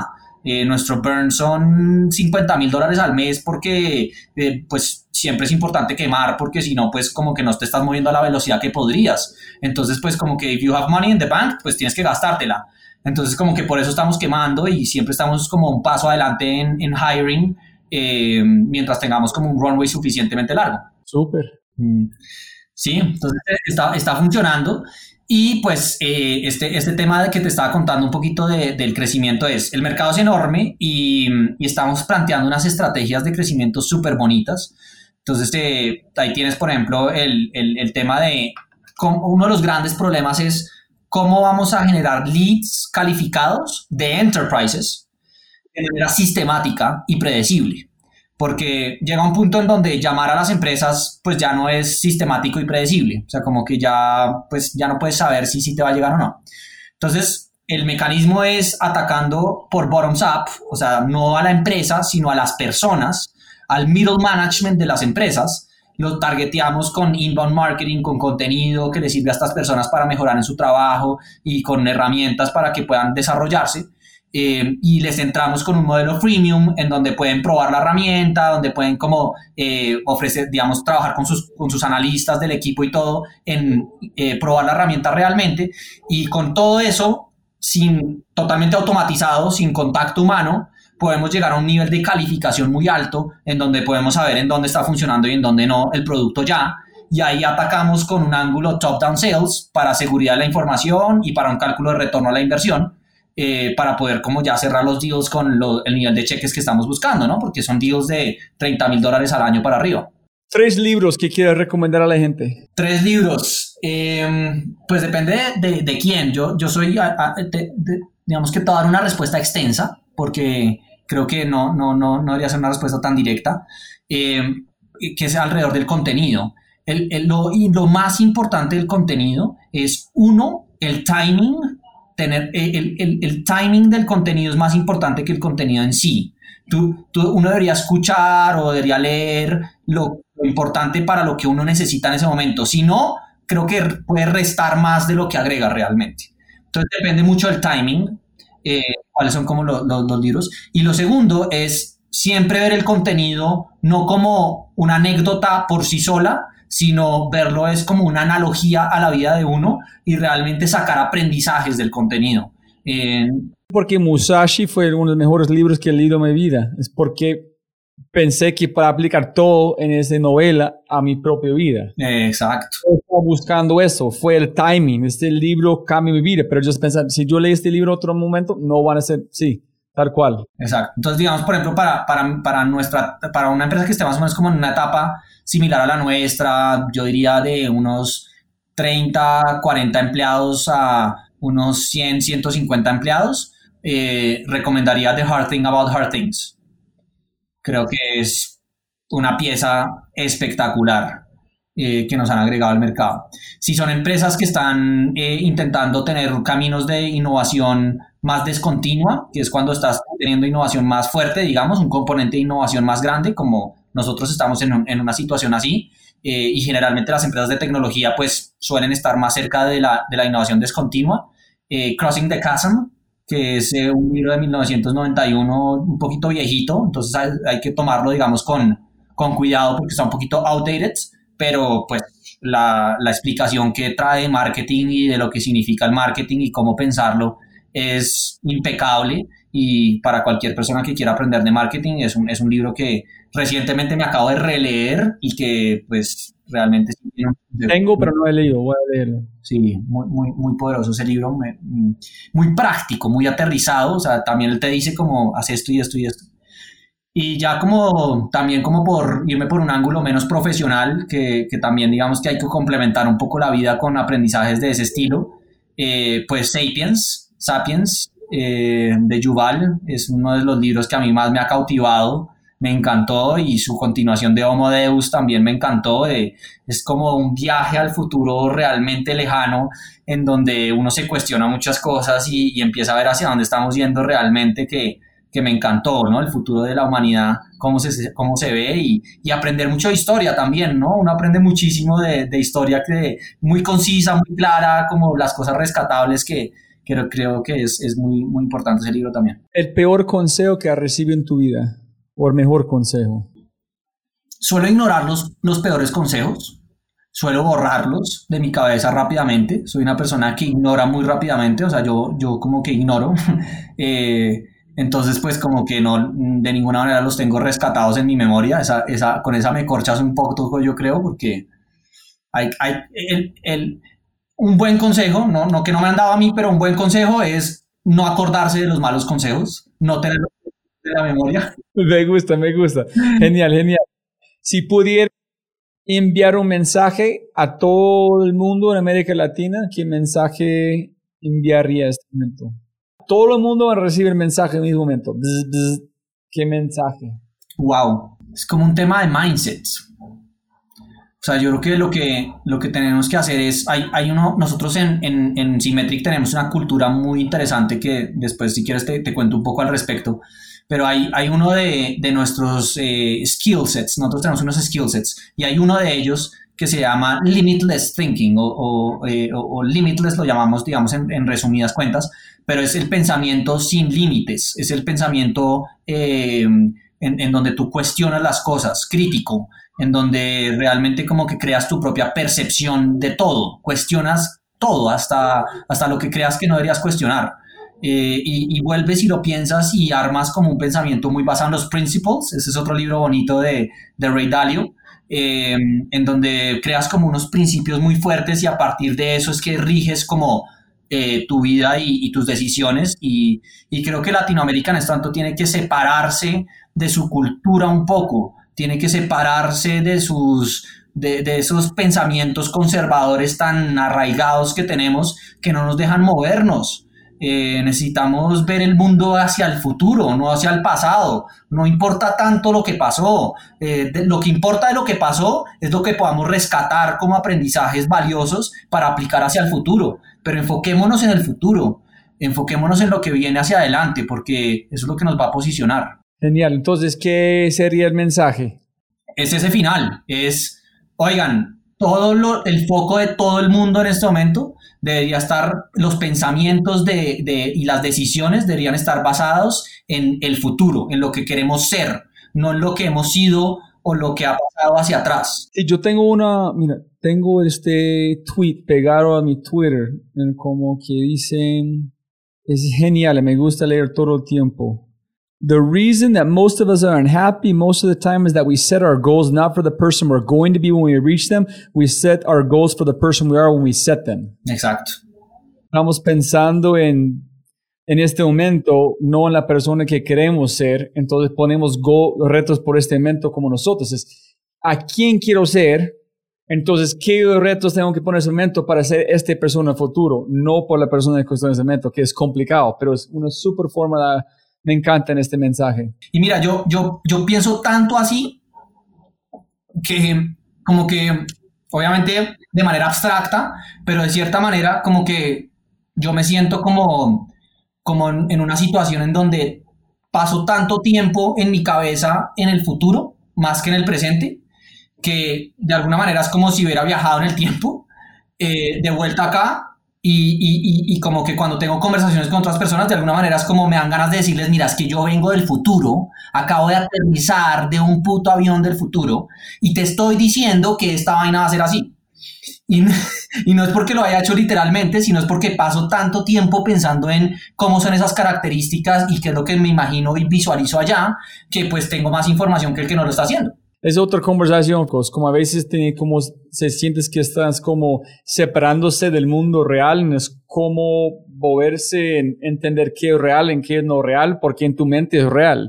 Y, y, y voy a complementarlo con algo ese consejo porque es muy importante y los latinoamericanos más o menos lo sabemos, pero, pero hay que hacerlo de manera inteligente. Y es la, la ejecución inteligente, el bottoms up. O sea que al, al final el, el- el- futuro se construye y se construye ladrillo por ladrillo. Hay que, hay que imaginárselo, verlo, pero luego hay que volver a hoy y empezar a poner ladrillos. O sea, de alguna medida nosotros somos obreros, todos. Somos obreros. Hay un artículo reciente de, de- de Ben Horowitz que dice eh, algo como What we have to do is build o algo así, que, que se lo recomiendo. Tenemos que empezar a construirlos como los, los high-speed trains, tenemos que construir como la forma de los hospitales que son digitales, tenemos que construir el futuro que necesitamos, no la parte de reconstruir que es terrible, es construirlo, pero como hicimos en la, después de la guerra, Boom, brick by brick by brick. Exacto. ¿Sabes? Tal cual que dijo Daniel Vogel de, de Bitso. Él dijo, ellos inspiraron en un Lego. Aquí es el futuro, aquí son las piezas, pieza a pieza a pieza antes de tener este Death Star. Es un Lego a la vez. Pero sin ver este Death Star, los Legos no sirven para nada. Pero cuando tú sabes dónde vas, puedes empezar a conectar los Legos, pieza a pieza, pieza a pieza. Tal cual. Y saber ignorar es, es otro punto muy importante asociado a eso, para poder escoger las piezas, porque en la realidad, digamos que en el, ejemplo que pones del Lego, pues tienes unas piezas que son, son las que son para armar esa, esa, esa- ese Death Star, pero la realidad es como si tuvieras un cajón de Legos que hay muchos diferentes y solamente algunos te funcionan. Entonces saber ignorar también es muy importante, tú tienes que escoger muy bien qué sí y qué no. y cómo enfocarse en cómo identificar el rojo este tamaño para no gastar tanto tiempo buscándolo. Pero color favorito, Verde, color menos favorito, eh, amarillo, sonido favorito, eh, mm, bajo fuerte, sonido menos favorito, un chillido, Eh, palabra favorita, Palabra favorita, evolución. palabra menos favorita, Mm, tal vez como, uy, esa, no, esa nunca la había pensado, ¿sabes? Está difícil. Em, yo creo que es como, va- no, no, no tengo una palabra en este momento, pero, pero va por el lado de como individualismo. ok. Eh, si puedes hacer cualquier cosa o pudieras hacer cualquier cosa en ser el mejor en el mundo de esta cosa, cualquier cosa, como ser la mejor persona en Kung Fu o el top en Kung Fu, el mejor breakdancer, el mejor persona que lanzan de aviones de Red Bull para como volar como una ardilla. ¿Qué escogería? Violinista, básquetbol, fútbol. digamos que la, la, la, la- la- un poco como que yo, yo soy una persona que dirige la vida mucho, o sea, como que yo pienso mucho en esa pregunta, Es- me, hago- auto hago esa pregunta constantemente, entonces como que definitivamente mis esfuerzos han estado dirigidos hacia allá y uno tiene que buscar, los círculos virtuosos de en qué uno es bueno, porque entonces como que practica más de eso y entonces como que es más gratificante y entonces como que se vuelve mejor y, se cierra el ciclo, ¿no? Eh, hay un discurso de, Steve Jobs, creo que es eh, a, unos graduados de alguna universidad que dice precisamente eso. Eh, follow what you're good at, not what you like. Eh, Pero hablando de esos círculos, ¿has visto el, uh, o leído el libro de Josh, uh, Joshua Waitzkin called, uh, escucha, es, Joshua Waitzkin es como un experto en, en push hands, en, como Qigong, y también es el hombre que la película de Searching for Bobby Fischer fue basado en él, de ajedrez, un genio un ajedrez, tiene un libro hablando de círculos de conocimiento. Es decir, si tú entiendes este movimiento pequeño, abre otro círculo más grande para hacer más movimientos. Pero primero es este círculo de conocimiento pequeño y expandir estos círculos de, como concéntricos que conectan. Sí, eso es como un poquito la, la idea del compound growth aplicada al knowledge, que definitivamente en knowledge tú puedes hacer crecimientos compuestos, exponenciales. Entonces hay que buscar eso, definitivamente. Y si pudieras tomar un whisky, tinto o café con cualquier persona, vivo, muerto o imaginario, ¿a quién sería? Definitivamente sería un whisky. Eh, eso, está más claro todavía. y definitivamente con Einstein. Gracias por este casi dos horas y 50 minutos que voy a intentar editar a 2 y 30. Perfecto, no, con mucho gusto y también lo disfruté muchísimo. Gracias, hermano. Como siempre, siempre, siempre puedes ganar más plata, pero no más tiempo. Muchas gracias por escuchar. Espero que hayas aprendido algo, te hayas inspirado y te sientas con ganas de hacer algo imposible. No olvides, si este podcast te parece increíble, hay otras cosas maravillosos o maravillosas que puedes encontrar en thefryshow.com, el newsletter, convertirse en member o miembro de Fry Show y obviamente si quieres acceder a libros, podcasts, personas y lo demás que mencionamos en los episodios, puedes encontrar todo en thefryshow.com. Y con ese dicho, hasta el próximo episodio. Chao, chao, chao. Chao.